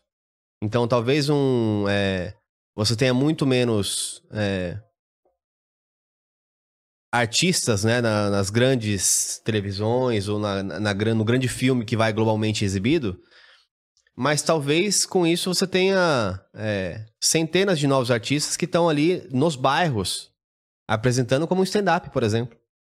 Então vão ser outras criações, eu acho. Então se a gente consegue, em teoria, com o tempo e com escala, baratear o custo de vida real, né, do que é o básico, eu acho que as escalas elas tendem a se exponenciar ainda mais, tá? Porque vai ter gente que nunca vai ter acesso a um celular, por exemplo, um iPhone daqui a 20 anos, sei lá, um iPhone 30 mil reais daqui a 20 uhum. anos. Então tem gente que vai continuar sem acesso a isso, mas pro outro, pro outro lado, talvez é, as pessoas entendam que são só caminhos diferentes. Cara, eu posso não ter isso e tá tudo bem. Uhum. Porque aqui na minha vida, ó, eu recebo aqui as pessoas ainda humanamente. Eu tenho a minha cozinha aqui que, pô, as pessoas não deixam de almoçar na minha cozinha. Porque a minha cozinha eu faço com carinho. É. Sabe, eu acho que assim, eu acho que a gente vai se distanciar um pouco mais na relação que são as relações humanas, as boutiques, a, as curadorias. A curadoria é uma coisa muito forte pro futuro. Que é Ok, tem um monte de educação por aí, tem um monte Saber de AI, tem um monte de, de coisa por aí.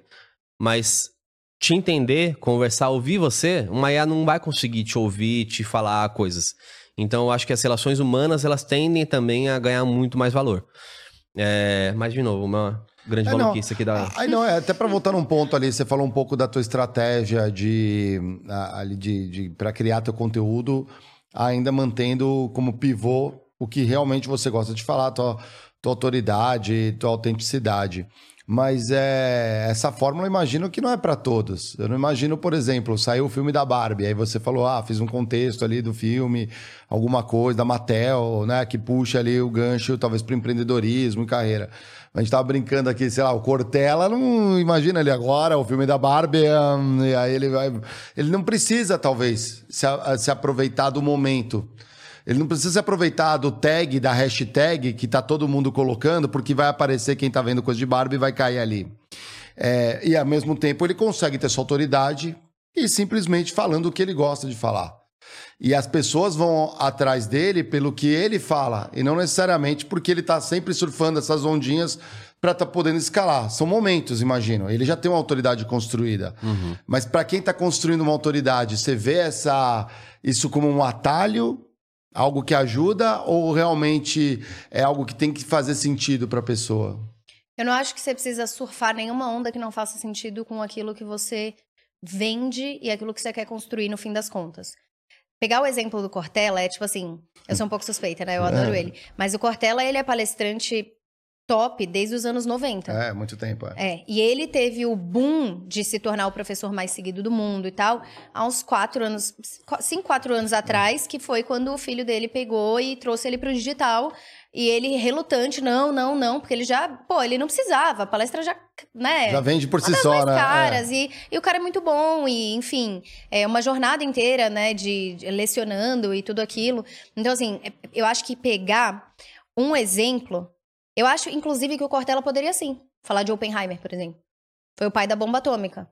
O que, que, tem a ver? O cara criou a bomba atômica, por exemplo, o cara criou a bomba Sim, atômica. Faz um paralelo. É porque para ele não faz sentido, porque ele não gosta disso. Ah, Mas eu acho que ele poderia fazer. Claro. Ele, talvez, o que ele mais gosta é: eu quero palestrar, eu quero educar, eu quero ensinar. Vocês filmem isso e soltem. Ele não tem WhatsApp, ele não mexe no Instagram, não é ele que tá ali mexendo. É uma equipe, né? Então, o que eu acho interessante é: ele poderia sim falar do Oppenheimer, o cara criou a bomba atômica, na hora que deu a merda, ele falou: eu Tipo, Tô eu me fora, arrependo. É. Eu Tem me muita filosofia aí, né? Muita filosofia. Então, mas... Eu gostaria de saber o que ele pensa, é. mas se... se ele não, ele não quer fazer, beleza. Mas se tiver um outro filósofo que fale isso, Sim, eu quero ouvir o que o cara tem Vem o Pondé e fala, né? Eu quero ouvir o que o cara tem a Se você me permitiu mansplaining, explicando o, o homem... Não, é woman's planning agora. Não, é né? mansplaining, explicando você... O, porque você também... É, Como que é? Tem, tem um livro de uma mulher, esqueci agora o nome. Ela fez uma... Ela virou... Durante um ano, ela se comportou como um homem, foi em, em ambientes de homem e tudo é, se passando como homem para entender realmente como eles pensavam. E aí eles. Nossa, tipo, ela, que ela falou. Vivem, o que eles é, o que, o que, o que ela entendeu, ela falou assim: Meu, esse negócio que falam que é mansplain, na verdade, eles fazem com os amigos toda hora, tá ligado? Explicar um ou outro. Então não é uma questão contra mulheres. É uma questão natural, não, assim. Mas fica então, tranquilo, pode Enfim, mas um mansplaining é. explicando o Mário o que ele quer dizer, é, com um exemplo prático. Eu acho que é um pouco do cuidado para você, só por ser viral, não, não, não entrar em, em rotas que não conversam com o que você quer trazer. Sim. Você também já trouxe isso um pouco de falar o que as pessoas esperam, também um pouco da sua construção no caminho. A gente, por exemplo, fez um, um, um programa aqui com o Ian Neves, que foi muito bom, inclusive. Ah, quase muito legal, passou é. de 500 mil visualizações. É, e, ou seja, uma grande parte da nossa audiência naquele momento é, eram pessoas que vinham de, uma, de um viés político mais à esquerda. Ponto. Uhum. É, a gente teve uma escolha ali muito clara a fazer. Porque se a gente pegasse e colocasse 20 pessoas de esquerda, uma seguida da outra, depois Nossa, daquele ia episódio, ia bombar. a gente é. estaria com um podcast de 100 mil views, todos os podcasts. Todos. Só que é isso que a gente quer construir. É. É, então a gente respeita muito a, a, esquerda, a direita, os liberais, tudo. Mas é uma escolha dura, tipo assim, não vai só pelos números. Uhum. Porque senão a gente estaria né? fazendo um conteúdo que a gente tá aqui mas o não que acredita, eu, que não segue, sim, entendeu? Eu então... concordo, mas o que eu acho é assim, ó. Que nem eu falei, você precisa olhar antes como empresa. Aí depois você vai olhar para visualização tal. Você tem que olhar como empresa. Qual é o objetivo da minha empresa? O uhum. grande problema é que a maioria das pessoas que produz conteúdo nem se enxerga como empresa. Uhum. Nem sabe qual é o objetivo. O objetivo é o número. Como você vai estar tá é, daqui a é. um ano? Quanto você quer monetizar? Isso. Que soluções você quer vender? Legal. Tipo, como que você quer construir um negócio que tenha soluções, que tenha perenidade? É, como que você vai construir isso? Então, por exemplo, eu é, é que eu falo, eu educo pessoas e falo sobre empreendedorismo no mundo digital, inclusive sobre produção de conteúdo. Então faz muito sentido analisar temas que fazem sentido com isso. Eu acho que uma loja de, sei lá, de acessório poderia fazer um conteúdo inspirado em Barbie, Barbie mostrando acessórios ah, que dê para você montar um look. Uhum. E eu acho que todo mundo consegue se aproveitar, mas se a base do seu conteúdo é só a tendência em alta, você precisa ter uma força muito grande no seu discurso dentro do conteúdo para você fortalecer a tua imagem como marca. Porque senão você vai estar tá pingando em cada uma delas. Eu consigo falar sobre Coca-Cola, sobre Oppenheimer, sobre Barbie, uhum. sobre é, Havaianas, agora que a gente vai fazer, sobre McDonald's, sem perder. E Léo Santana, que não é, é uma Sim. marca, mas uhum. também é diferente. Um artista. Porque o discurso é muito forte sobre eu vou analisar essa presença ou essa estratégia. Uhum. Então, se você faz isso, você consegue usar o assunto porque eu acho que também essa coisa de só ficar longe, pô, tem coisas que estão acontecendo no mundo. Nem todo mundo precisa ter uma opinião ah, é. sobre tudo. Ah, é, eu concordo que talvez, se você não tem nada para falar sobre Barbie, não posta uma bosta de conteúdo só pra fingir que você tá no hype, entendeu? Mas se você tem uma visão que pode ajudar as pessoas e ajudar também o teu posicionamento, faz sentido. Então, assim, eu sempre nadei muito contra a corrente. Então, imagina, eu falo muito com jovens, falo sobre negócio, mas eu amo filosofia, psicologia, eu falo muito sobre isso. E às vezes é uns, uns vídeos de, por exemplo, tem um vídeo que eu soltei de sete minutos no Instagram, de sete minutos falando por que eu acho errado bater nos filhos.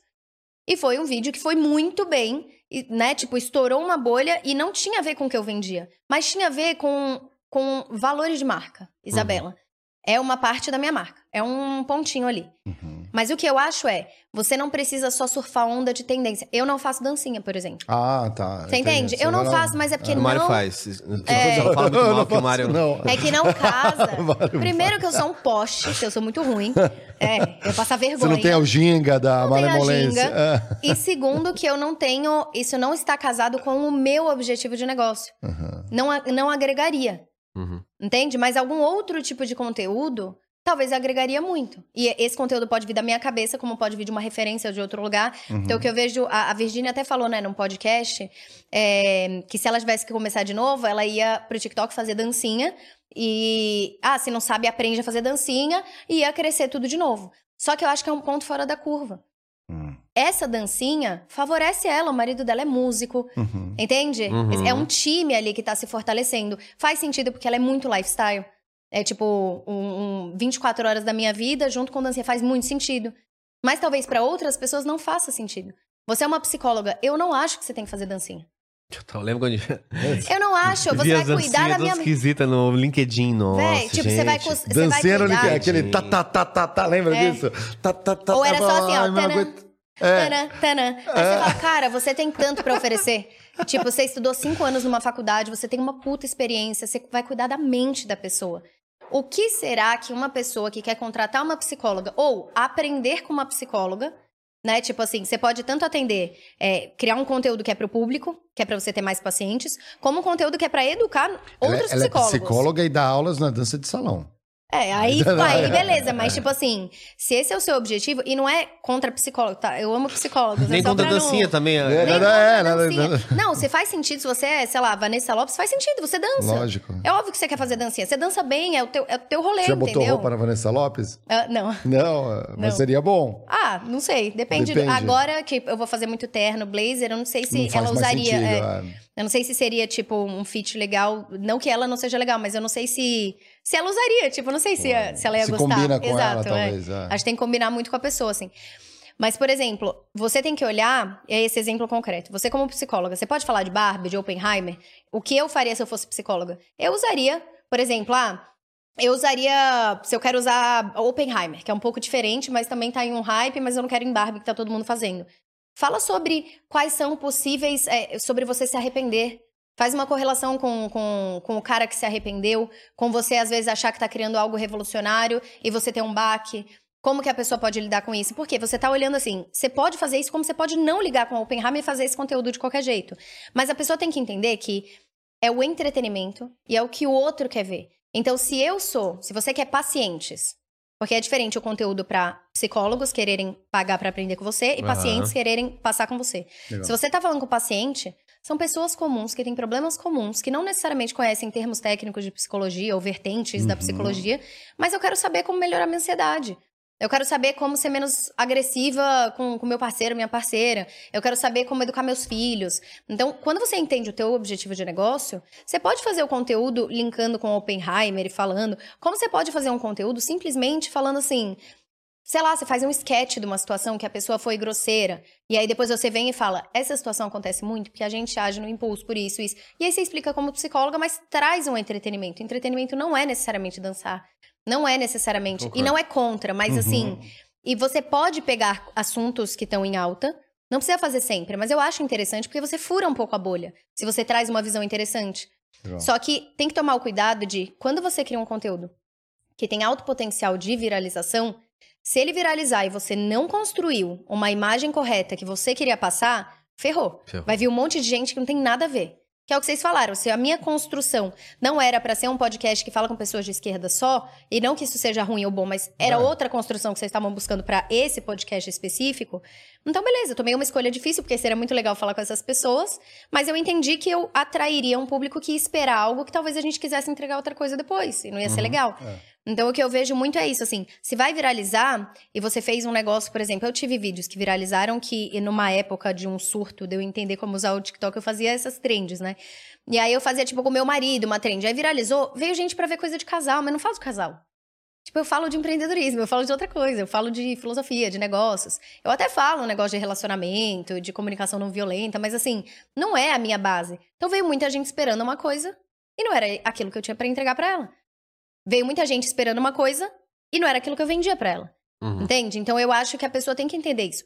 Qual é a minha empresa? Qual é o objetivo do meu negócio? Quem que eu quero atingir? O que que essas pessoas querem? E como que eu me comunico sem trair minha alma? Porque, por exemplo, se eu tentasse aqui ser engraçada o tempo inteiro, ah, não é engraçadinho? É, ia ficar muito ridículo. Porque eu ia estar tá traindo minha alma. Entende? Ou se eu não pudesse falar um palavrão, eu não é também é você, tá traindo né? minha alma. É. Total. E tem muita gente que finge ser outra coisa. Então eu acho que é isso. É, é manter a tua a essência, máscara, né? mas pensar em conteúdo que entretenha, que comunique o que você quer do seu negócio e que seja o que as pessoas estão buscando. E não só você falando pro outro e esperando que ele te aplauda, entendeu? Tem muito mais chance de perder a admiração pela pessoa, às vezes Total. descobrindo quem é ela mesmo, porque ela estava interpretando um personagem ali nas cai, redes sociais. Né? né? Sempre é. cai, velho, ah, essas é. máscaras. Sim, sim. Tipo, a quando você quer ser muito né? perfeito e muito e muito perfeito e muito sempre simpático e muito sempre legal, tipo, ou você vai segurar isso, tipo a Ivete que fala, eu não saio de casa quando eu tô namorada, porque eu sei que eu tenho que atender pessoas e eu quero ser legal com todo mundo. Ou você, tipo, assume que você é humano e, e age de acordo com quem você é mesmo, né? É, é, é bom ponto. E como que você vê, é, entrando nessa linha de redes sociais, a briga entre plataformas? Porque todo mundo está disputando atenção famosos algoritmos, já priorizou conteúdos mais elaborados, longos. Agora tem um, uma disputa pela atenção, parece que é a dopamina, né? Você vai arrastando um atrás do outro, é Reels, Shorts, TikTok. Como que você vê isso? Os vídeos um... duplos, triplos, agora quádruplos, Mário. Cara, não vi. É, é, esses vídeos duplos ele é mostrou um, outro dia assim. Um é... é satisfatório, o outro é um podcast, é aí embaixo bom. rodando um negocinho. Eu só vi duplo. então, chegou no quádruplo. Não, quádruplo eu não vi, mas a gente vê o vários. tem né? um em cima e o outro é só Sim. a massinha. É... Isso, exatamente. É, o, é o compre... Aí eu fico olhando pra massinha e falo, o que, que eu vi? É o craque do, é. da rede social. Com o podcast rolando, né? O corte de podcast embaixo a, o, a prensa, né? Esmagando. Meu marido adora aqueles que é, tipo, falando uma coisa séria até, e aí é um vídeo, tipo, de um carrinho de GTA batendo nos negócios. Uh -huh. É muito nada a ver também. Limpando piscina. Mano, é muito bizarro. Limpando piscina, na verdade, eu já vi é. desse. É. Mas você sabia que a, esse excesso de dopamina, ele tá mudando a estrutura do nosso cérebro? Então, eles fizeram vários estudos. Tem um especial. Eu não vou lembrar, tá? Eu sou horrível em lembrar o nome de, de pesquisador. Não, o Lucão aqui na, ele, ele, procura, que pode falar. Mano, eu sou o caos. Mas teve um estudo que eles fizeram, é, que eles estavam comprovando que o excesso de dopamina e o excesso de acesso ao mundo digital sem regulação, ele tem mudado a estrutura do cérebro. Então, nós somos menos pacientes, lapso de memória. Então, e no longo prazo, a gente não sabe como isso vai afetar. A gente não sabe se a gente vai ter mais risco de ter doenças ligadas à memória, por exemplo. Porque a gente não guarda mais a memória, que a gente sabe que tá aqui. Então a gente não exercita mais o guardar na memória. Tipo, você não lembra um número de telefone que você sabe que você vai ver ali. Nossa, então é como eu. se eu não preciso guardar aqui porque eu sei que tá aqui a informação. Então tem vários casos. Sem o celular a gente já perde 30% de QI de não, largada, tipo assim, né? você me larga sem celular aqui, eu não volto para casa. Eu, eu vou pedir para vocês me ajudarem, uhum. eu, se eu posso dormir aqui nessa mesa. Aqui Pode, é. Juro. E, enfim, é, eu não sei exatamente qual foi, mas tem vários estudos que estão mostrando isso e nós somos menos pacientes. Você achou? aqui, ó. Ah, moleque, não sei se é esse, mas, mas Dopamina, esse deve... porque mas busca desenfreada por estímulos pode tirar a satisfação da vida. Ó. Tem vários ali, ó. Esse é da BBC que saiu, ó. É, você é chato. Põe sim, concordo.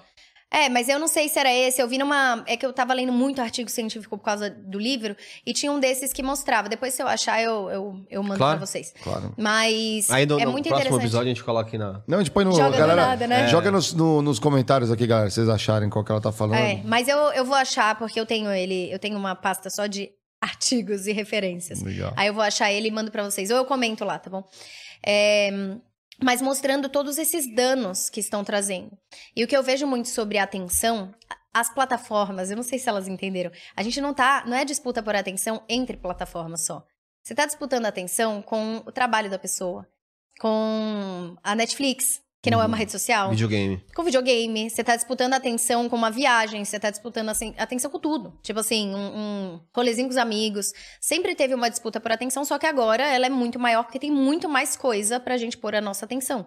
É, e por isso que a gente fraciona. O que eu vejo é, eu acho ótimo terem plataformas diferentes, com tipos de conteúdo diferente, porque como marca, não é melhor você ter vários pontos de contato diferentes com o teu cliente para que você construa essa essa memória de marca mais forte, que você tenha mais espaço mental na cabeça da pessoa. Uhum. Então, assim, se eu vejo uma marca, por exemplo, eu vi essa marca aqui tomando água. Uhum. Aí eu saio daqui tem um outdoor ali na Castelo com essa marca de água. Aí eu chego em casa e chegou uma blusa que tem esse logo da água. Aí, conforme eu vou vendo, eu vou tendo mais espaço mental de lembrar desse produto. Então, o que eu vejo muito, e eu tô em várias plataformas, tipo, eu tenho um podcast que é o lugar onde eu falo mais profundamente com a pessoa, uhum. né? Que você cria um vínculo muito forte. Tipo, quem assiste podcast sabe como vocês falam, sabe? sabe. Tipo, a, a, hora que vai dar uma piada. Aí você dá uma risadinha pro outro, você sabe que vai. Ih, olha lá, Mariana. É próximo. É assim, Exato, é. é. muito próximo. Mas no TikTok eu também tenho conteúdos lá que são eu abro o celular e falo e não tem maquiagem, não tem nada, e converso com a pessoa. E no Instagram tem um outro, e no LinkedIn tem outro. Então, assim, é, é, tem várias facetas que você consegue trabalhar, e o que eu acho que a gente tem que entender é. Existem é, padrões de consumo ainda muito diferentes de uma plataforma para outra. Uhum. Então, e eu gosto de falar plataforma porque, tipo, o TikTok não fala que é rede social. Eles uhum. falam que é uma plataforma de conteúdo. É, já tem mais mídia. buscas no TikTok do que no Google. Exato. Os jovens, eles buscam lá, tipo, restaurante e tal. Eu procuro no Google ainda. É, Mas, então, é, é, é, procuram lá, né, pra ver as coisas, achar, achar indicação. Tipo, restaurante São Paulo. Aí tem vários vídeos mostrando indicação. Mas, é assim, o TikTok, ele tem um padrão de consumo diferente do Instagram. Instagram você vai, abre várias vezes ao dia e fica pouco tempo em cada uma das vezes que você abre. No TikTok, normalmente você abre uma, duas vezes ao dia e fica 15 minutos. Hum. Você fica muito mais tempo ali rolando. Pessoas que estão consumindo. O YouTube, ele já ultrapassou a TV nos Estados Unidos, por exemplo. Uhum. É. A gente fala, vamos ver o YouTube? Por é. exemplo, vamos ligar no YouTube e ficar assistindo? Sim, já tá no over Cara, the top eu... na TV, né? Você coloca. Não, lá em casa, um chega amigo, eu não ponho TV, eu não ponho um filme. Eu jogo um Casimiro lá, sei lá, e fico vendo, entendeu? Tipo, uhum. você joga podcast que você gosta, pessoas que você acha legal, e fica assistindo. Eu então... assisto muito processos produtivos. É, satisfatórios. O cara, tipo, é um vídeo de 30 minutos, sem ninguém falar nada, que é toda a produção, por exemplo, de ouro, assim, como começa da mineração até no final sair uma, uma joia, assim, por exemplo. Ele vai levando. Na China, em geral, é na China que faz é. os Tem algum Caramba, psicólogo eu... pra analisar? Porque que uma pessoa gosta muito de ficar vendo isso? É, e não, tem muita gente, é tipo a SMR, que a galera fica vendo. Sim. Não é, é é pra mim. Não, é isso daí eu acho de doido. Não, isso é doideira. demais o ASMR. E agora tem um. E quando no, eu vejo, eu fico uma vergonha alheia. Não é melhor, assim, não, mas assim, mas não, é, não dá pra colocar, por exemplo, uma musiquinha mais agradável, pra você dormir. Não, não, é só um. Sim. Um não, e no TikTok tem um negócio agora que é o NPC Challenge, Mariel. Sabe que é, é isso aí, sabe o que é NPC Challenge? NPC Challenge não. As pessoas ficam fingindo ah, que elas que são, são NPCs. NPCs de jogos, andando meio. E aí alguém manda uma coisa lá. Hum, Gente. Cara, eu já vi isso no TikTok, é surreal, cara. Gente. Sim, NPC. Tem uma que fica meio otaku, assim, ó, fica parecendo que é o. Uh -huh, é. Cara, isso aí, é. eu, outro dia eu falei Tem assim. Tem gente que ganha uma grana dormindo. Faz live dormindo, fica é. dormindo, e aí as pessoas têm que mandar dinheiro pra tentar acordar ela. É. Tem uma mina que faz mó grana, é. mó grana. Nossa, eu ia ganhar mó grana, porque ninguém me acorda, velho. Tem, tem, que, você tem que jogar um balde de água em mim, então. É, você ia ter que jogar muitos mil. Mas aí imagina eu dormindo lá, que que é? Não, mas aí você não, tem que, pôr. Tipo, não, você ia pôr um som alto pra você acordar, acordar, porque é isso que as pessoas esperam. Entendeu? Ah, acordamos ele. não, imagina, imagina, mas imagina o tanto de gente esquisita que fica vendo alguém dormir, que bizarro, mano. Nossa, estão me vendo dormir, né? Não, aí você ganha um fã que fica vendo você dormir. Como assim? Você não tá, tá vendo? Você mais? preocupada com as pessoas se elas vão ter emprego ou não? Às vezes elas vão só dormir e vão ganhar dinheiro. Exato. Olha Exato. como o mundo é mágico. Enquanto tiver e alguém disposto a dar dinheiro. Tem aqui falando sobre isso, é, cara. Pô, que é só dormir, né? pessoas? Aí, é ó, dormir, só dormindo. Só dormir e filmar você dormindo. Mas... É que se todo mundo resolver fazer a mesma coisa, aí não tem espaço. Ah, não. É, não. Tem que Mas ser muito o, criativo. o que você falou, né, dessa briga por atenção, eu acho que também surgiu uma necessidade que é, você precisa estar em todas. E aí as pessoas pegam um conteúdo e jogam em todas. Total. E não entende que é, é diferente. É, mas às vezes é pra testar, né? Aqui pega, aqui não pega. Mas, por exemplo, você vai rolando um TikTok, você vai ver que existe um universo ali que é diferente. É. Tipo, ele é diferente do Shorts, ele é diferente do, do, Instagram, ele é diferente do Facebook Watch, tipo, ele é diferente. Então você vai vendo, tem certos tipos de humor, por exemplo, eu que assisto, gosto, eu adoro TikTok. Então é isso, uma vez à noite abro, fico 20 minutos lá vendo e depois desligo. Que eu fico vendo no TikTok e você desenvolve um tipo de humor que é da plataforma, tipo o Twitter. Tem um uhum. tipo de humor do, Sim, do Twitter, total. entendeu? Meio tóxico, mas tem, é. Mas tem um tipo de humor lá que quem navega muito, você você entende o tipo de humor. Quem não é. navega fala, não entendi isso. Né? E o, tipo, sei lá, Nine Gag, tem um tipo de humor Meme, lá, é, entendeu? É, Mas o, no TikTok tem um tipo de humor. E às vezes eu mostro, assim, pra quem tá do lado. Tipo, sei lá, meu marido mostra, olha, olha, ele fica... Ela falou, cara, é muito engraçado. Olha de novo, você olhou errado. Então, você desenvolve, você começa a entender que existem linguagens, existem... Ó, uma coisa muito besta.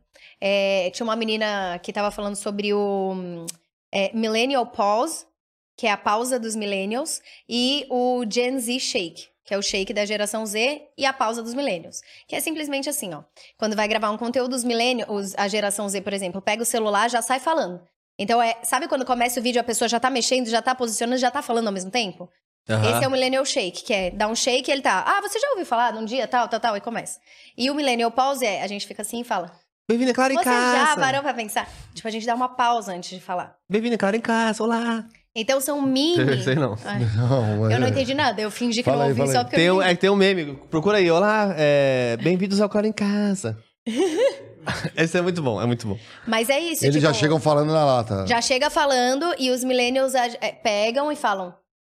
Uma vez eu fui lá no mercado e isso já vira um elemento de diferenciação entre a própria plataforma de gerações diferentes ou de quem manja de como é a linguagem de uma plataforma ou outra. Então eu acho que se as empresas estão buscando mais atenção em diferentes plataformas, que eu acho que é o certo. Uhum. Eu acho que se você tem a chance hoje de gratuitamente atingir muita, imagina isso, né? no passado que bizarro. Você pode atingir milhões de pessoas de graça, tipo, fazendo um conteúdo que às vezes você faz da, tua, da sua casa, ou de um curso que você já tinha na empresa, ou com a sua criatividade, com o celular, e você consegue atingir, eu acho que tem que fazer, entendeu? Essa daí, ó. É o meme, é. é não, pra gente não vai aparecer, né? Mas tudo bem, pode pôr. Vou...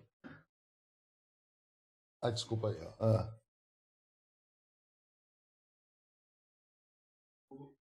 A galera tá ouvindo aí. Eles estão ouvindo? Então. É que ela sempre começa um vídeo com, Oi, tipo... Bem-vindo ao é, Olá, bem-vindo ao Cara em Casa. É assim? Ah, é tipo a Cogumelo do Sol, que tem uma marca registrada com a ah, voz. É, né? só que ela sempre fala do mesmo jeitinho, assim, bem-vindo ao Cara em Casa. e aí, tipo, viralizou aí total. Eles fizeram...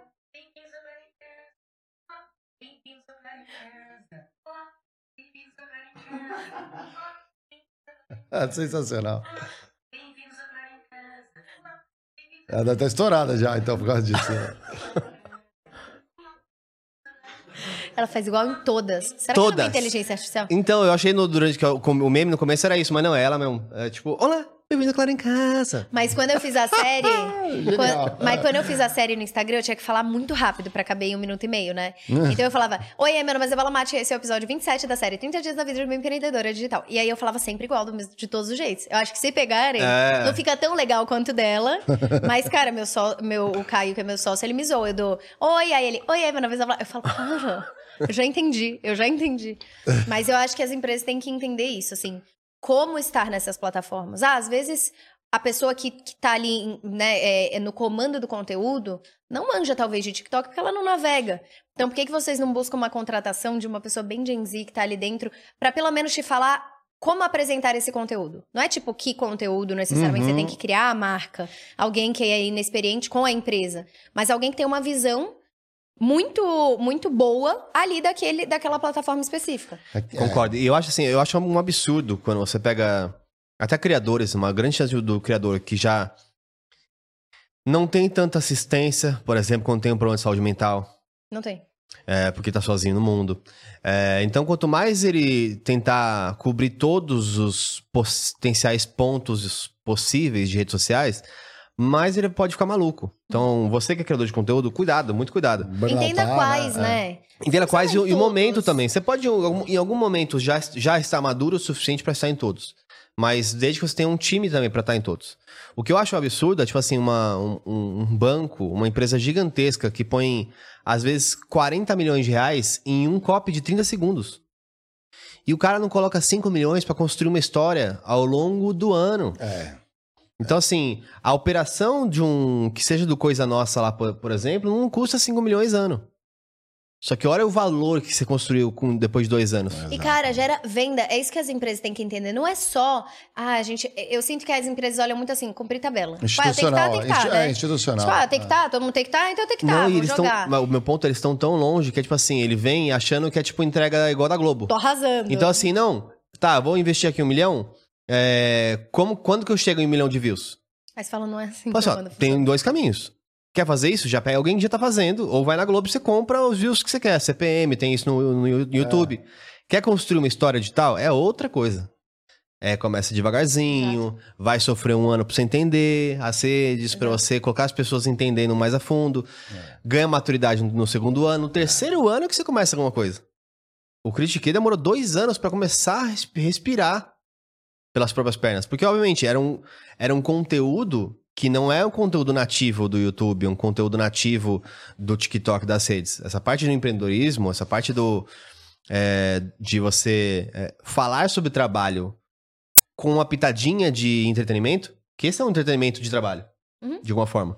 É como se tivesse uma mesinha de bar ali, a gente Exato. Exato. Uhum. Mas é uma coisa diferente. Então, assim, vai tomar tempo, as pessoas têm que se acostumar, as pessoas têm que entender. Eu, por exemplo. Esse negócio, valor, né? É, esse negócio que tá falando de não entender a piada. Fui ver com a minha noiva é, no final de semana passado, o Ítalo Senna, faz aquelas piadinhas de vai cigarrinho. Cara, é muito bom. E ela, tipo, não ria. É, ela não entendeu, ela não entendeu a piada. Falou assim, nossa, claramente a gente tá num, num mundo, assim, mundo, muito à parte, assim. É. Ela é muito mais Instagram e eu sou muito mais YouTube, assim. Então... É... Cara, mas é isso. Meu é. marido é muito Facebook e o, o algoritmo do Instagram dele é, tipo assim, é bizarro. É. O seu também deve ser. Se você tá rindo, o seu também deve ser bizarro. Não, mas o meu... É bizarro. Se eu abrir agora, tipo, talvez você não deixe eu abrir. O dele, ele o não meu pode abrir, não. O meu é só doguinho. O meu é só doguinho. É, o meu é gatinho, ah, o meu é gatinho. O Instagram, Gente. a única coisa que eu faço no Instagram é mandar pra alguém pra minha noiva. Tem, o meu é gatinhos. Não tem é. nada? Não tem nada errado? Não, pelo amor de Deus. Ó, na hora. Pode até mostrar pra não. galera. O Igor shapeado. É, então. agora ele tá na moda de... Gringos cantando erro gostoso. Reduzindo o eco da minha sala. É bem ruim isso. Doguinho. Filhote, Aí, abraça doguinho, seu irmãozinho. É, exatamente. É. Corrida de doguinho. Aí, ó. É, é, real. Mas é de mini doguinho, não é, é de mini, cachorro. Não, não, doguinho, que aí, aí mistura, né? Ah, não, Bastante. eles estão brigando. É. Mais é. cachorrinho com filhote. Gente, você não é. tava brincando. Viu? É. Aqui é. Quem sabe faz ao vivo, viu, pessoal? Porque duvido que você aí entrega seu celular pra alguém e fala assim: pode roletar na hora. Meu, o meu marido não deixava nunca. Instagram. Nunca. Eu abro o algoritmo dele e falo, Defendendo. Não sei, eu não sei, eu não te conheço. Defendendo, às vezes os amigos mandam também, então a pessoa ah, é. tem, o seu algoritmo dele, poluído. Tem amigo é. dele que é só é. por meme. Tipo assim, é. assim, eles, eles não se falam há seis meses. É só um manda meme pro outro, ninguém responde nada. Uh -huh, e é só a é. troca de meme. É bizarro. É. Mas. É, Sei lá, o que, que, que, que Tinha que ser uma indústria de memes, né? A gente podia montar indú podia. indústria de memes. Aí, só que já perde a patente de saída, é. né? O... Aliás, a gente faz muito tempo que a gente não fala deles, né? Faz a firma. Sal faz a firma, cara. É, faz. Né? É, tá, Tem tô, passo, né? Vamos falar, ver como. Vocês não vão vir aqui, não? E, é, a gente tá esperando, né? Eles só, ah, só apenas dois anos estamos esperando. Só vem mascarados. Pode vir mascarado, não tem problema. Revelar a identidade. É. Vamos dar uma olhada no emblema do dia. Nossos convidados são sempre emblematizados. A palavra-chave é. Caramba, hein, ó, tu tá... Sou eu? É, é o... Por... IA. É, o Borga fez com a IA, ele conseguiu fazer... A chave é mate, hein? Assim, Se vocês errarem... Conseguiu vocês fazer isso, não parecer Carol Martins. Eu vou deixar meu cabelo crescer pra ficar assim. Não parece a Carol Martins? Não, parece a Isa mesmo. Não parece eu? Sério? Não parece, não, não. Não parece não. muito mais Carol Martins. que fez... Põe a Carol Martins eu. aí pra ela ver. Parece, não parece, Carol Martins? Ele chorando de rir. Não é, pareceu. Borga, Borga. É porque, assim, ó, Toma ali, não, não. É que antes a gente Mas tinha. eu acho muito difícil de pegar a essência da pessoa. Então, é que antes a gente Ah, tinha não, eu artistas escrota. dedicados. Peço Não, não desculpa, foi não. Ficou lindo, tipo. Bora, ficou lindo. Foi não. Ficou lindo. Antigamente, assim, ó. Antigamente. Só não acho que parece eu, mas eu gostaria que parecesse. Não, deixa eu ver. Eu gostaria que parecesse eu, entendeu? Ele agradece ele. Então, é isso. antigamente, é porque ele pega muito mais o estilo da pessoa. Ó, parece. Ó, muito é, mais mas a Carol ele fez Martins. pra pô. ela. Não, Pô, não, fez a Carol não tem Martins, nada a Braga. ver com a Carol Martins, gente. Tá, tá, tá, Tá parecido, mas enfim. Nossa, É, cara, antigamente, a- a- esses nossos artistas, ou em alguns outros programas, ele é um artista real, um artista que faz as, as artes para cada convidado. Só que isso era muito caro pra gente. Era quase 200 reais por episódio pra gente fazer. Como o Criticate está num momento diferenciado, a gente continua com inteligência artificial. Em breve voltaremos, viu, artistas? Mas ficou Então, lindo. Mas fiquem ficou aí. lindo. É mais uma homenagem, obviamente, e acho que captou Ah, mas vocês vão ali, me ó, mandar? o seu novo espírito. Lógico que. ó, Aí o Borga tá aqui, o produtor chegou aí, ó, tá. Não, e ele é tipo a melhor pessoa do mundo, Tá velho. vendo? Tá vendo? Não é. Fim ó, da linha, eu achei Borga. lindo, mas eu não achei muito eu. Ó, vou. Peraí. Põe na geral aí, Lucão, pra galera ver. Ó, o cabelo solto com Você óculos. usa, você usa Meu esse... cabelo é curto. Tá, mas se soltar e Esse alongar o óculos. cabelo. Os óculos, mas é douradinho. Mas, tipo assim, ela é uma gata, então eu, eu tomo como elogio. Boa, Borga. Boa, Borga. Eu sei que é, Borga. É difícil ser produtor. Quem disse que era fácil? É isso aí, Ai, ó. gente, para, pô, vocês não me avisam. Não. Você tem que achar, Borga, você tem que achar uma inteligência sincera, artificial. assim, caceta. Que depois que Mas você eu fizer amei, essa muito construção, obrigada, que aliás tá? tá muito boa. A construção do cenário tá muito boa. Não, a construção tá muito, tá roupa, meio business. Depois que você é fizer isso, você só passa no outro que também aí faz um, um merge de fotos dela com isso. Pô, Gente, aí para, vocês estão sucesso. piorando, para. Não, tô melhorando pra ele, pra ele avançar. Com o tempo a gente chega no. Mostra, me dá meu celular aí que eu vou mostrar pra ele uma que fez no Mid Journey, mas pegou só foto muito parecida uma com a outra. Porque senão vinha tipo umas coisas que Muito pareciam, diferente, mas né? lembrava, mas não era. Ó, eu te mostrar essa aqui. Vamos fingir que foi essa, Zoeira. aqui, ó. Borga depois ser o RH, sacanagem. Não, eu amei. Não, é- e é assim que eu nunca mais voltei pra É. cá. Em nenhum programa do Estúdios Flow. Eu sou persona não grata. Toda vez ele vai falar, ela tá sem agenda, ela não vai. Não posso chamar ela. Chata aí. Caralho, Chata. mano, muito chata. Nojenta, Galera, você aproveita, vocês estão é que curtindo resgata, aí, deixa like lá no, no vídeo se ainda não deu. Vocês fortalecem a. Pô, pela minha firma, humilhação, né, pô? você tem que dar um like, cara. Não, é. Pela humilhação que eu acabei de passar. Fortalece os algoritmos aqui. Deixa no chat aí se vocês estão acompanhando também. Se tiver pergunta, manda aqui, tá liberado. Eu leio aqui, Aqui, no, no finalzinho também. Olha essa.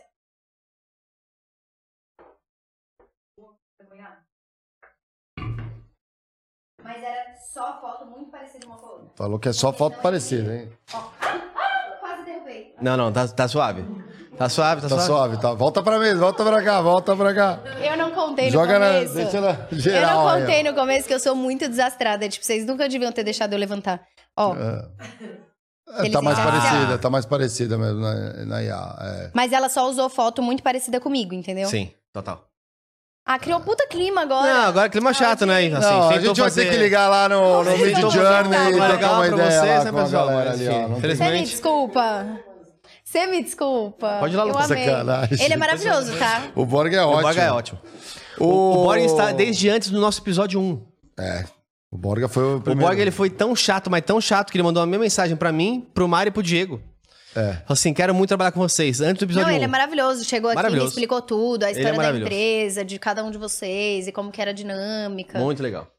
E a gente tá Jurou? vivo, é. A gente não, até hoje não, não se esfaqueamos aqui. Isso, Olha que loucura. é, porque aqui é- é- o clima é de, de, de criação também é. é- dá- muitas empresas podem aprender, aprender convívio com a gente. A gente podia falar, né? Só de convívio. Total. Gente, mas estúdios. muito obrigada Alma. pela homenagem, tá? Eu não quero parecer ingrata. Ai, Boa. maravilhoso. Nós estamos chegando na reta final aqui desse programa. A gente sempre faz um ping-pong. É, conta um pouco pra gente, se você pudesse voltar no tempo, encontrar você jovem. Você teve uma Mais jornada jovem, né? mais jovem, né? Que você é bem jovem, né? Mais, jo- mais mancebinha. Se você se reencontrasse, você, o que, que você falaria pra você mesmo ali? Eu acho que eu falaria pra mim, primeiro, estudar mais negócios. E, mas eu acho que a coisa mais importante que eu falaria é, tipo, continua, você tá indo bem, se acalma, tudo passa. Uhum. Porque foi muito sofrimento, assim, o bullying quando você é jovem é uma merda, né? Hum. Que é o mundo que você conhece. É. Então eu acho que eu falaria.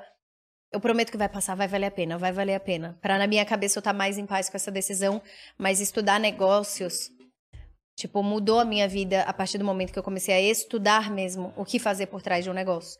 Então eu acho que eu falaria para essa Isabela eu acho que meio que isso, assim, busque as informações, porque nem tudo é intuitivo e a maioria das coisas não vai rolar pela intuição. Então, se aprimore o quanto antes. Você tem, pegando o gancho aí, você tem uma pós em filosofia, né? Como que foi a tua pira de falar assim, não, gosto desse assunto, quero ir atrás dele também? Eu acho que a maioria das pessoas que se... Inter... A maioria aquelas, né? Tirei do... Sim, da cabeça o negócio, né? Mas eu tirei esse dado da fonte Arial 12, mas o... Eu acho que muita gente que, que eu converso, pelo menos, se interessa por filosofia porque algum professor na escola era muito legal e a pessoa achou aquilo legal. É, e o meu caso foi também. É um professor que eu nunca mais consegui encontrar ele, mas eu lembro que chamavam ele de Salgado, lá na, no Colégio Bandeirantes. E ele e eu tinha aula de filosofia na, no primeiro ano do ensino médio. E eu tinha 14 anos no primeiro ano. E aí ele. Eu me apaixonei eu conheci a filosofia e me apaixonei. E aí eu comecei a estudar filosofia com uns 14. Eu sempre quis estudar, eu sempre quis fazer faculdade de filosofia, mas eu acabei indo para mídias sociais, que é, é bem assim, marketing, publicidade uhum. e tal, mas voltado para o mundo digital. E aí, quando eu tive a minha segunda filha, né? Aí eu falei, eu vou fazer minha pós. A vida tava uma loucura, eu falei, vou fazer minha pós. E aí fiz a pós em filosofia e, e, e eu achava, muita gente falava, não tem nada a ver com o que você faz, mas filosofia é aprender a pensar, a questionar, a fazer pergunta. Eu acho que nada mais importante para tudo na nossa vida do que saber pensar. É. Desenvolver pensamento crítico. E é isso que me impulsiona muito a fazer coisa diferente também. Ah, vou criar um conteúdo diferente, vou fazer algo diferente no meu negócio. Ah, vou melhorar meu relacionamento. Ah, vou é, desenvolver isso nos meus filhos. Argumento, premissa, tudo, tem muita tudo. coisa mesmo. É, bem legal. É, dá um conselho para quem está pensando em empreender ou que está saindo do, dos estudos, ou quem está numa empresa hoje trabalhando e está pensando em empreender? Eu acho que as pessoas precisam entender primeiro que empreender tem altos e baixos. Então, nem sempre você é um fracasso porque alguém chegou lá um pouco mais rápido do que você ou não. E nessa era de comparação, a gente sente muito isso, né? Ah, fulano chegou, então eu fracassei. Não, você não fracassou, você está no seu tempo. Vai indo, estude, não acha que é intuitivo, ai, que é um saber que vai vir para você, é, ou que fulano disse tá certo. Estuda tenha a curadoria de com quem você vai estudar. Então, com quem? Ou numa. É que é muito difícil, né? Não tem muito, assim, muita educação formal para empreendedores, né? Isso que é, é muito difícil. Mas, então, busque pessoas que você sabe que tem um lastro ali do que ela mostra para você. Ela fez coisas, ou pessoas que têm experiência em empresa. Estude, tenha resiliência e aprenda a se organizar. É, o empreendedorismo, quando você começa, é muito pela base da motivação. Mas o que te segura ao longo dos anos não é a motivação. É a, a disciplina constante. Uhum. É você não querer fazer mesmo assim. É você estar tá no difícil e fazer mesmo assim. E continuar perseverando porque você sabe que tem um objetivo. E organização. Ah, uma coisa, né? Falei 17, mas assim, e organização. Eu aprendi muito tarde o poder da organização na vida, de você realmente ser mais produtivo. Foi quando eu tive filho que eu falei: ou eu me viro no horário que ele tá dormindo, eu não tinha ajuda, não tinha babá, não tinha nada, assim. Hoje eu tenho e me ajuda demais, mas na época não tinha. E aí, ou eu me virava para trabalhar na hora que ele estava dormindo e ser muito produtivo em duas horas, ou não ia conseguir trabalhar, não ia conseguir dar conta. Então a organização te ajuda muito a chegar mais rápido nos objetivos que você quer. Legal. E saúde mental, importantíssimo. Ah, eu nem falei porque o empreendedor é tudo cagado, né, gente? Mas, cara, cuida, cuida da sua saúde mental, porque é. Pra não perder ela ao longo do caminho, que é a coisa mais importante que você tem, né? Uhum. E até a utilidade pública aqui, ó. Vai empreender, não tem grana, não tem como fazer um curso, alguma especialização, ou descobrir como é que é. Vai no Sebrae, conteúdo, conteúdo de graça ali. Bate no guichezinho, eles ajudam ali também. Até no, no YouTube você tem muita coisa gratuita técnica. Tem? Eu tem. aprendi tudo técnico no YouTube. Tipo assim, como fazer um, sei lá, editar uma foto no Photoshop, no uhum. Lightroom. Eu aprendi tudo lá. E, inclusive, eu falo muito para os meus alunos isso. Eu não vou te ensinar uma parada que você vai achar de graça no YouTube. Você não tem que me pagar para isso. É lógico. Vai no YouTube e pesquisa. Eu vou te ensinar a ir no YouTube pesquisar. Tipo assim, eu vou te ensinar a ter esse drive, entendeu? Mas coisa técnica, eu aprendi tudo de graça no YouTube, tudo. Olha Dessas coisas, tipo, como cadastrar um produto, como montar um banner, como. Tudo, tudo gratuito. na é, internet. Há um clique de distância ali, né? O... Indica um livro, um filme, alguma obra, alguma coisa que você gosta pra galera. Mas de negócios? Do que você quiser. Eu tô lendo agora, é mais fácil falar o que eu tô lendo porque eu não sou essa pessoa, tá? Tipo um filme, eu nunca vi filme, não sei que filme. Ah, uma cor, que cor, que que é cor? É. Eu fico nervosa com esses bate-bola. Mas eu tô lendo agora O Alquimista do, Paulo, do Paulo Coelho, eu nunca ah, tinha lido. Tá gostando? Eu tô amando, ele é um gênio, né? É bizarro. É um gênio. É, e um livro também que eu acho muito legal é Negocie como se sua vida dependesse disso, do Chris Voss. Sei. É muito legal esse livro. É, eu gostei muito. E, ah, eu gosto muito de, tipo assim... Você gosta de negociação desse assunto? Amo. Ah, que legal. É, eu acho que você precisa pra tudo, também. né? Oi? O Mário é especialista em negociação. É? Ah, ele é comprador. Dá umas dicas. Jura? Sério, eu, eu me interesso muito nesse assunto. Cara, e particularmente eu, eu, não gosto tanto do Chris Ross, mas é legal. É, ele. É que ele, ele foi da, do FBI, FBI, né? Então, é, acho pouco provável que você negocie numa situação de que alguém está apontando a arma na cabeça de uma pessoa, mas ele usa o método Harvard, né? Então dá para aplicar muito bem nos negócios também. Não, mas ele quando ele foi, no livro pelo menos ele fala que ele foi para Harvard e mas tipo, não, todo mundo fazia uma coisa mais formal e ele fazia totalmente diferente. É. E ele faz umas coisas que em equipe de vendas, é, da equipe de vendas das que eu tenho contato, pelo menos desses grupos grandes, tal, quando a gente está falando, as pessoas que mais vendem usam técnicas, talvez nem sabendo que ele usa, Sim, fala as táticas, no livro. né? É. Tática, tipo assim, ah, é, pergunta que ele chama de open-ended questions, né? Isso. né? Ele, tipo, faz perguntas e faz a pessoa ir pensando e desenvolvendo. E muita gente não sabe vender, por exemplo. Eu gosto de muito negociação, não só para venda, mas você sempre está negociando. É, você está negociando uma ideia. Você está negociando qualquer coisa, você está negociando. A janela, a posição intransigente. É, tem né, várias. É, vai indo, é um monte de coisa ali. É. Mas ele é um cara interessante, ele é um Mas eu não conheço, eu não sou bastante. Não, não, não, não. Acho que é legal a base. Não, entendeu? Não, é porque assim, tem que ver o que funciona no teu dia a dia. Você tem, às vezes as pessoas não percebem que estão em negociação também, é. né? É. Não, e a tua vertente, tipo, às vezes é isso, quando você conhece de um tema, que nem você, que é especialista na parada, às vezes você vai ter, ah, não, eu gosto mais disso do que Mas você disso. gosta de uma coisa mais dinâmica, que é útil, para o pessoal que tem um negócio, um comércio, tem um cara que chama Stuart Diamond. Ele, ele desenvolveu técnicas rápidas de negociação nessa pegada, assim, ó. Você não... quando você vai ver, não dá tempo de você elaborar um grande plano. Nem sempre. Eu tinha quando estava numa grande empresa é, e precisava negociar milhões. É, vendas de quatro meses. Pô, ou o ano inteiro, é. um serviço assim muito essencial para a empresa. Aquilo, eu não posso chegar no jazz e arma na cabeça e é, vai ser assim. E tive uma sacada, um open-ended question, não. não, não, não vou fazer. Ali eu vou fazer um baita de um plano, Exato. vou ter que ver a pessoa ao longo do ano. Você, é, ali... fases. Exato, então é, tome cuidado Até ali. negociação imobiliária, né, de luxo, Sim. os caras ficam tipo oito meses ali. É o tempo que eles têm pra, com a pessoa. Então não dá pra você só fazer pergunta, você tem que com certeza deve ser muito mais complexo. Meu pai trabalha com vendas e também é isso, venda de sistema, é tipo meses para vender uma pra, parada. Pra estar lá convencendo cara, e tudo mais. Eu vejo às vezes é. ele tá numa venda há muito tempo, eu falo que isso, cara, como você não odeia essa venda pessoa técnica, já? né? Tem que, é. tem que Então deve ser outra, outro jogo. Tipo, deve ser outra parada. É, aí nessas daí é legal porque eu tava do outro lado, eu comprava isso. Aí o cara vai, aí no outro dia ele leva uma pessoa mais técnica para falar com o meu lado técnico. aí levam ele para jantar não pode. Aí eu falo assim, não vai, porque vão tentar te convencer, vão falar que é legal, às vezes é o melhor sistema tema, tá enviesado, como que você quebra isso? Mas é legal, dá pra. É sempre um tema bom. Galera, vocês vão negociar, não interessa com o que for, não é só para comprar é para sua posição, é para aumentar teu salário na empresa, é para você estacionar o carro é, antes ou depois da tua esposa, só tem aquela vaga, não é aquela coisa assim. Tudo isso vai envolver negociação. Cara, você quem negocia fica, isso? Quem fica com os filhos... Você negocia a vaga? Cara, às vezes outro dia eu tava saindo de casa, meu vizinho perguntou, pô, você vai usar essa vaga? Eu preciso descarregar e a sua é mais próximo do elevador. Eu falei, cara, eu tô saindo, pode usar, para mim não custou nada. Mas eu poderia dizer não. Não poderia? negociar? É, é já era uma negociação. Só de alguém te sim, pedir alguma coisa, sim. já é uma negociação. Mas aí eu penso, o que, que eu tenho? O que, que isso vai me afetar? É. Eu quero ser um cara, um bom vizinho, né? Sim. Você pensa nisso, né? Às vezes. Aí ele começa assim. Aí você. ele pode chegar no outro dia, ô, oh, me empresta uma furadeira, ô, oh, não sei o que, aquele vizinho abusado. Aí eu já posso botar um limite. Né? Tudo, tudo depende, né? Você só tem que entender que você está numa negociação. Nem tudo é por valor ou ganhar dinheiro em cima, Sim. mas às vezes é uma posição, um interesse. Mas tudo é mesmo, né? Você negociação é isso. Você, é, cada um tem um interesse. E como e nós vamos chegar no. no a mágica acontece quando vocês têm interesses comuns ou antagônicos. Yeah. Se é comum, você vai tentar se aproximar. Se é antagônico, você vai tentar afastar. É, as brigas acontecem assim. Então você fala assim: ah, eu briguei com minha esposa, então vou parar de falar com ela, né? Ou com meu marido, vou parar de falar com ele para resolver esse problema, porque eu não gosto de tocar nesse assunto. O tal então, de jogar a âncora, né?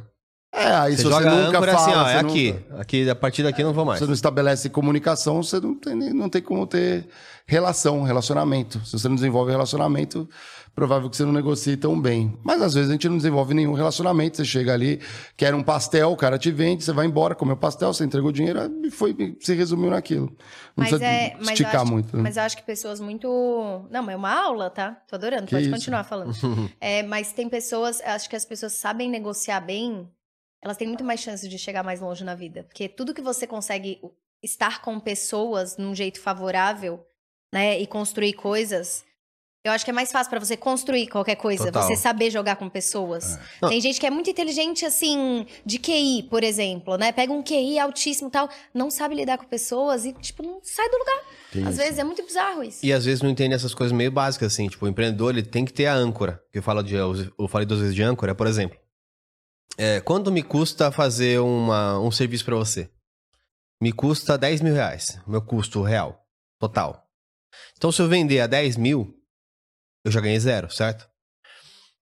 Eu posso, por diferentes é, pretensões de ganhar cliente, etc., reduzir isso, até fazer com prejuízo, se for necessário para fazer uma construção de longo prazo. Então, eu vou fazer por 8 mil algo que me custa 10, perdi 2 mil reais, mas tem uma chance de fazer algo mais. Isso é uma outra questão. Mas saber onde é a sua âncora, às vezes, cara, você não deve fazer nada por menos de 15. Porque menos de 15, você tá parando seu time, focando em resolver esse problema desse cara aí que não tá te dando valor. Então, talvez. Você tá é. trabalhando para gerar dívida, né? É, Exatamente. fala assim, ó, minha âncora tá aqui em 15, não quer? Esse foi o, é o tempo que eu tinha para você. Quando você tiver mais que isso, eu volto. Então, e muita gente não sabe. Aí quando ele vê, tá trabalhando para um monte de gente, e não sobe dinheiro nenhum. Exato. É. Então a âncora também é muito importante para você não cair em pegadinhas aí no seu novo empreendimento. Uh, depois a gente conversa disso aí, boa. E a gente precisa fazer um especial de negociação, fazer, né? A gente vai, vamos tra vou tentar trazer alguém, um, um bala longa aí de negociação. Olha lá. Ah, pô. Tá melhor. Tá, tá é, muito tá, melhor. Tá chegando lá. Tá chegando. Não, não, mas esse tá muito melhor que o outro. Boa. Esse lembra eu. Ah, gente, agora vocês criaram um puta clima, mas eu juro que esse tá muito melhor do que o outro. Ele usa as cores do critiquei, né? É. Do amarelo, preto. É, e ela né? tá, tipo, meio fashionista. Ela tem uns uh -huh. desenhos de moda atrás. Não, e colocou o que você falou que vai começar a usar os terninhos, tudo. Não, tá mais, tá mais parecida comigo. Boa, Borga. E eu vou deixar meu cabelo ficar assim, ele tá quase ali, então... É, eu vou para a última pergunta, mas antes a gente tem nosso ritual aqui. Todo convidado deixa uma liga aqui. É como se você desse um toque de moda e de, pudesse vestir a gente e melhorar, né? O Diegão tá precisando. Mas não também, tem como né? fazer isso de um jeito diferente, né? Você põe um. É. É, mas tá vendo? Tá aumentando essa bola, ó. hein, ó. É, ó. Pronto. Antes eram você duas viu? voltas. Você, você foi deu um toque aqui, ó. É. Antes eram duas voltas, agora é uma só. É verdade, a bolinha agora só já tem uma. é. Já tem uma. Quem Daqui é? a pouco será que vai dar? Essa quem, daqui. Quem é a rosa? a Nath, a, a Natália Beauty, ah, que é? quando veio a gente arrumou, um, ela, ela falou que queriam. que foi, Borga? É, eu subi com o emblema secreto, o código é mate, dois T's e reis. Galera que ainda tá aqui e gosta de emblema, esse é secreto, mate. Dois. Não vou escrever, não vou escrever, é, exatamente. Mate com dois T's, dois. Então é um emblema secreto aí, ó. Pra quem Obrigada. ficou até agora, tem esse emblema secreto. É, a última pergunta você sabe já do ping-pong, né? Ah. Para você, o que é o trabalho? Trabalho para mim é a forma como. Nossa, formular uma frase assim rápida. Mas trabalho para mim é a forma como você expressa a sua obra e vive ao mesmo tempo, entendeu? Uhum. Então, por exemplo, precisa ser muito curto? Não, posso... pode, pode. Tá, tá bom.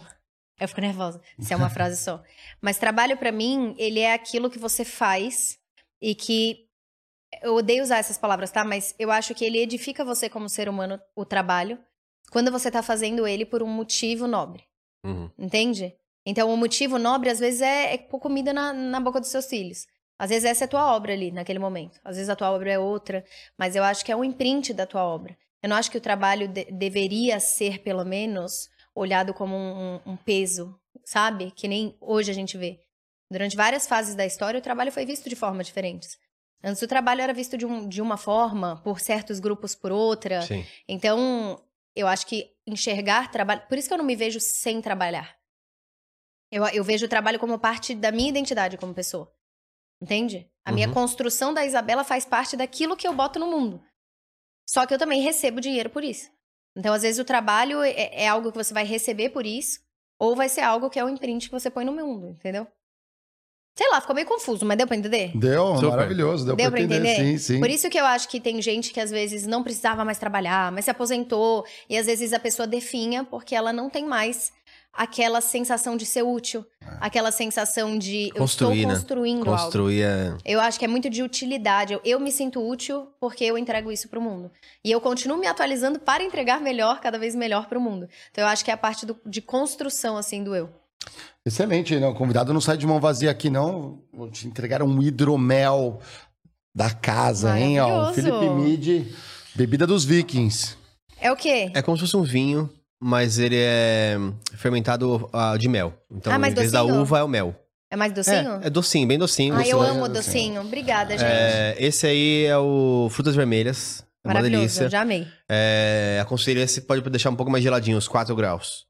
É, os outros da linha você pode deixar nos Daqui a 12. pouco eu faço 25 anos, eu posso fazer propaganda de bebida. olha só. É, é, verdade, ainda não pode. Eu não, não, bebo muito, mas eu bebo às vezes um vinhozinho, um gin, sabe? Tipo, uhum. bem pouquinho. Mas eu ainda não posso, 24. Só com 25. E, e mesmo quando puder, você não pode fazer beber, tá?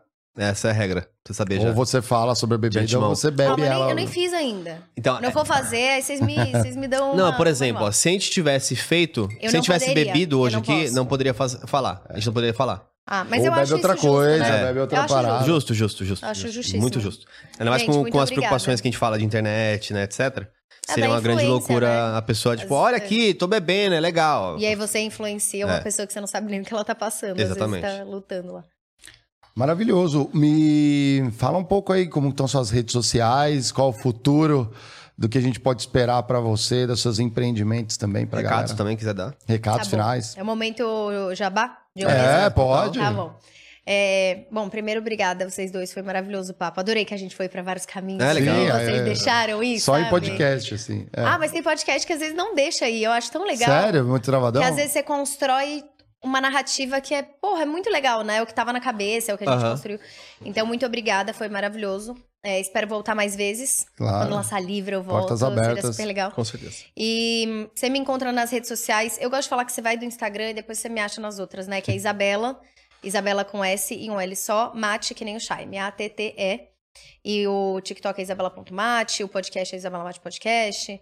Inclusive, a gente ainda não tem convidados, mas quando tiver, seria uma honra ter vocês. Seria super legal. Legal. Pra bater papo de negociação. É que eu quero uma pessoa só, sabe? Tipo, pegar a pessoa e entrar na mente da pessoa.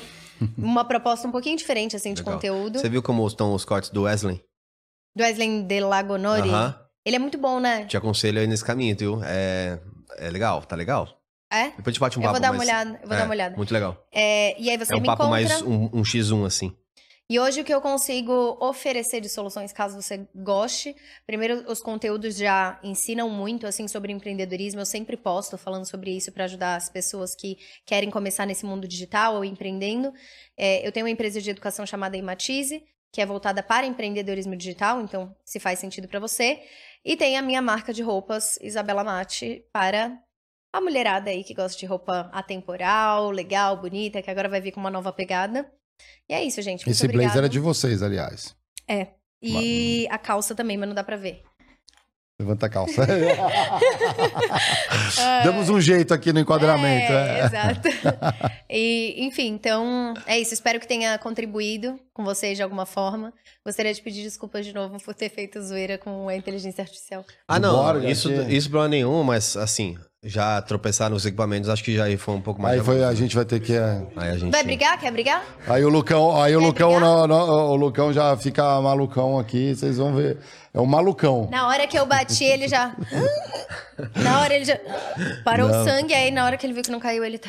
Eu... Nada do que vestir todas as influências aqui do. do é, do, eu não resolvo. Ah, começar demais. pelo Lucão. Imagina, tem uma coisa que tem aqui a câmera, tem uma ali que não tá sendo usada. É. Não. Ah, lá, tá, lá no é, fundo? Tá tranquilo. Tem assim, reserva, tem é, reserva. Tá filmando câmera, ali, ó. Câmera esses cozinha. caras têm. Aquela agora fica ali pra filmar a geladeira, pra gente tá tendo problemas aqui. Tá sumindo tá coisa sumindo geladeira. coisa na geladeira, tá, gente? Isso tá... acontece em pequenas empresas. Ah, gente, é, Exatamente. O pessoal pegando a, a, Tem que pôr, a não marmita mexer. do Geiger, O pior cara. é que eles não estão vendo, mas tem uma câmera virada pra geladeira. Tipo, isso que tá É. muito bom. E tá escrito não mexer na geladeira também, tá, gente? Então, assim, É Tudo gente etiquetado, tem- né? é, aqui tem que nem o casal que minha separa receita. e deixa etiquetado. É esse é de tal pessoa, esse é de tal pessoa, pra ninguém pegar. O Selfish Box. Total. Isso, não é? Isso é meu, não é mais de ninguém. Galera, semana aqui tá picante, hein? Ó, na quarta-feira a gente vai falar com a Sarah Bushwitz. Ela é, é CMO, né? Ela é executiva de marketing e comunicação na XP. Então a gente vai falar bastante, vai continuar numa semana falando bastante é, de marketing, mercado digital e falar de uma grande empresa ali que né, trabalhando aí com investimentos tem que ter muitos cuidados quando se fala disso e eles fizeram um bom trabalho. E na sexta-feira a gente fala com o Felipe Miranda da Empíricos, né? Empíricos aí passou por tantas coisas, cresceu muito e ele virou uma das pessoas é, referência também quando a gente fala de comunicação é, e investimento e educação financeira. Então vamos falar com essa galera. Semana aguardo vocês.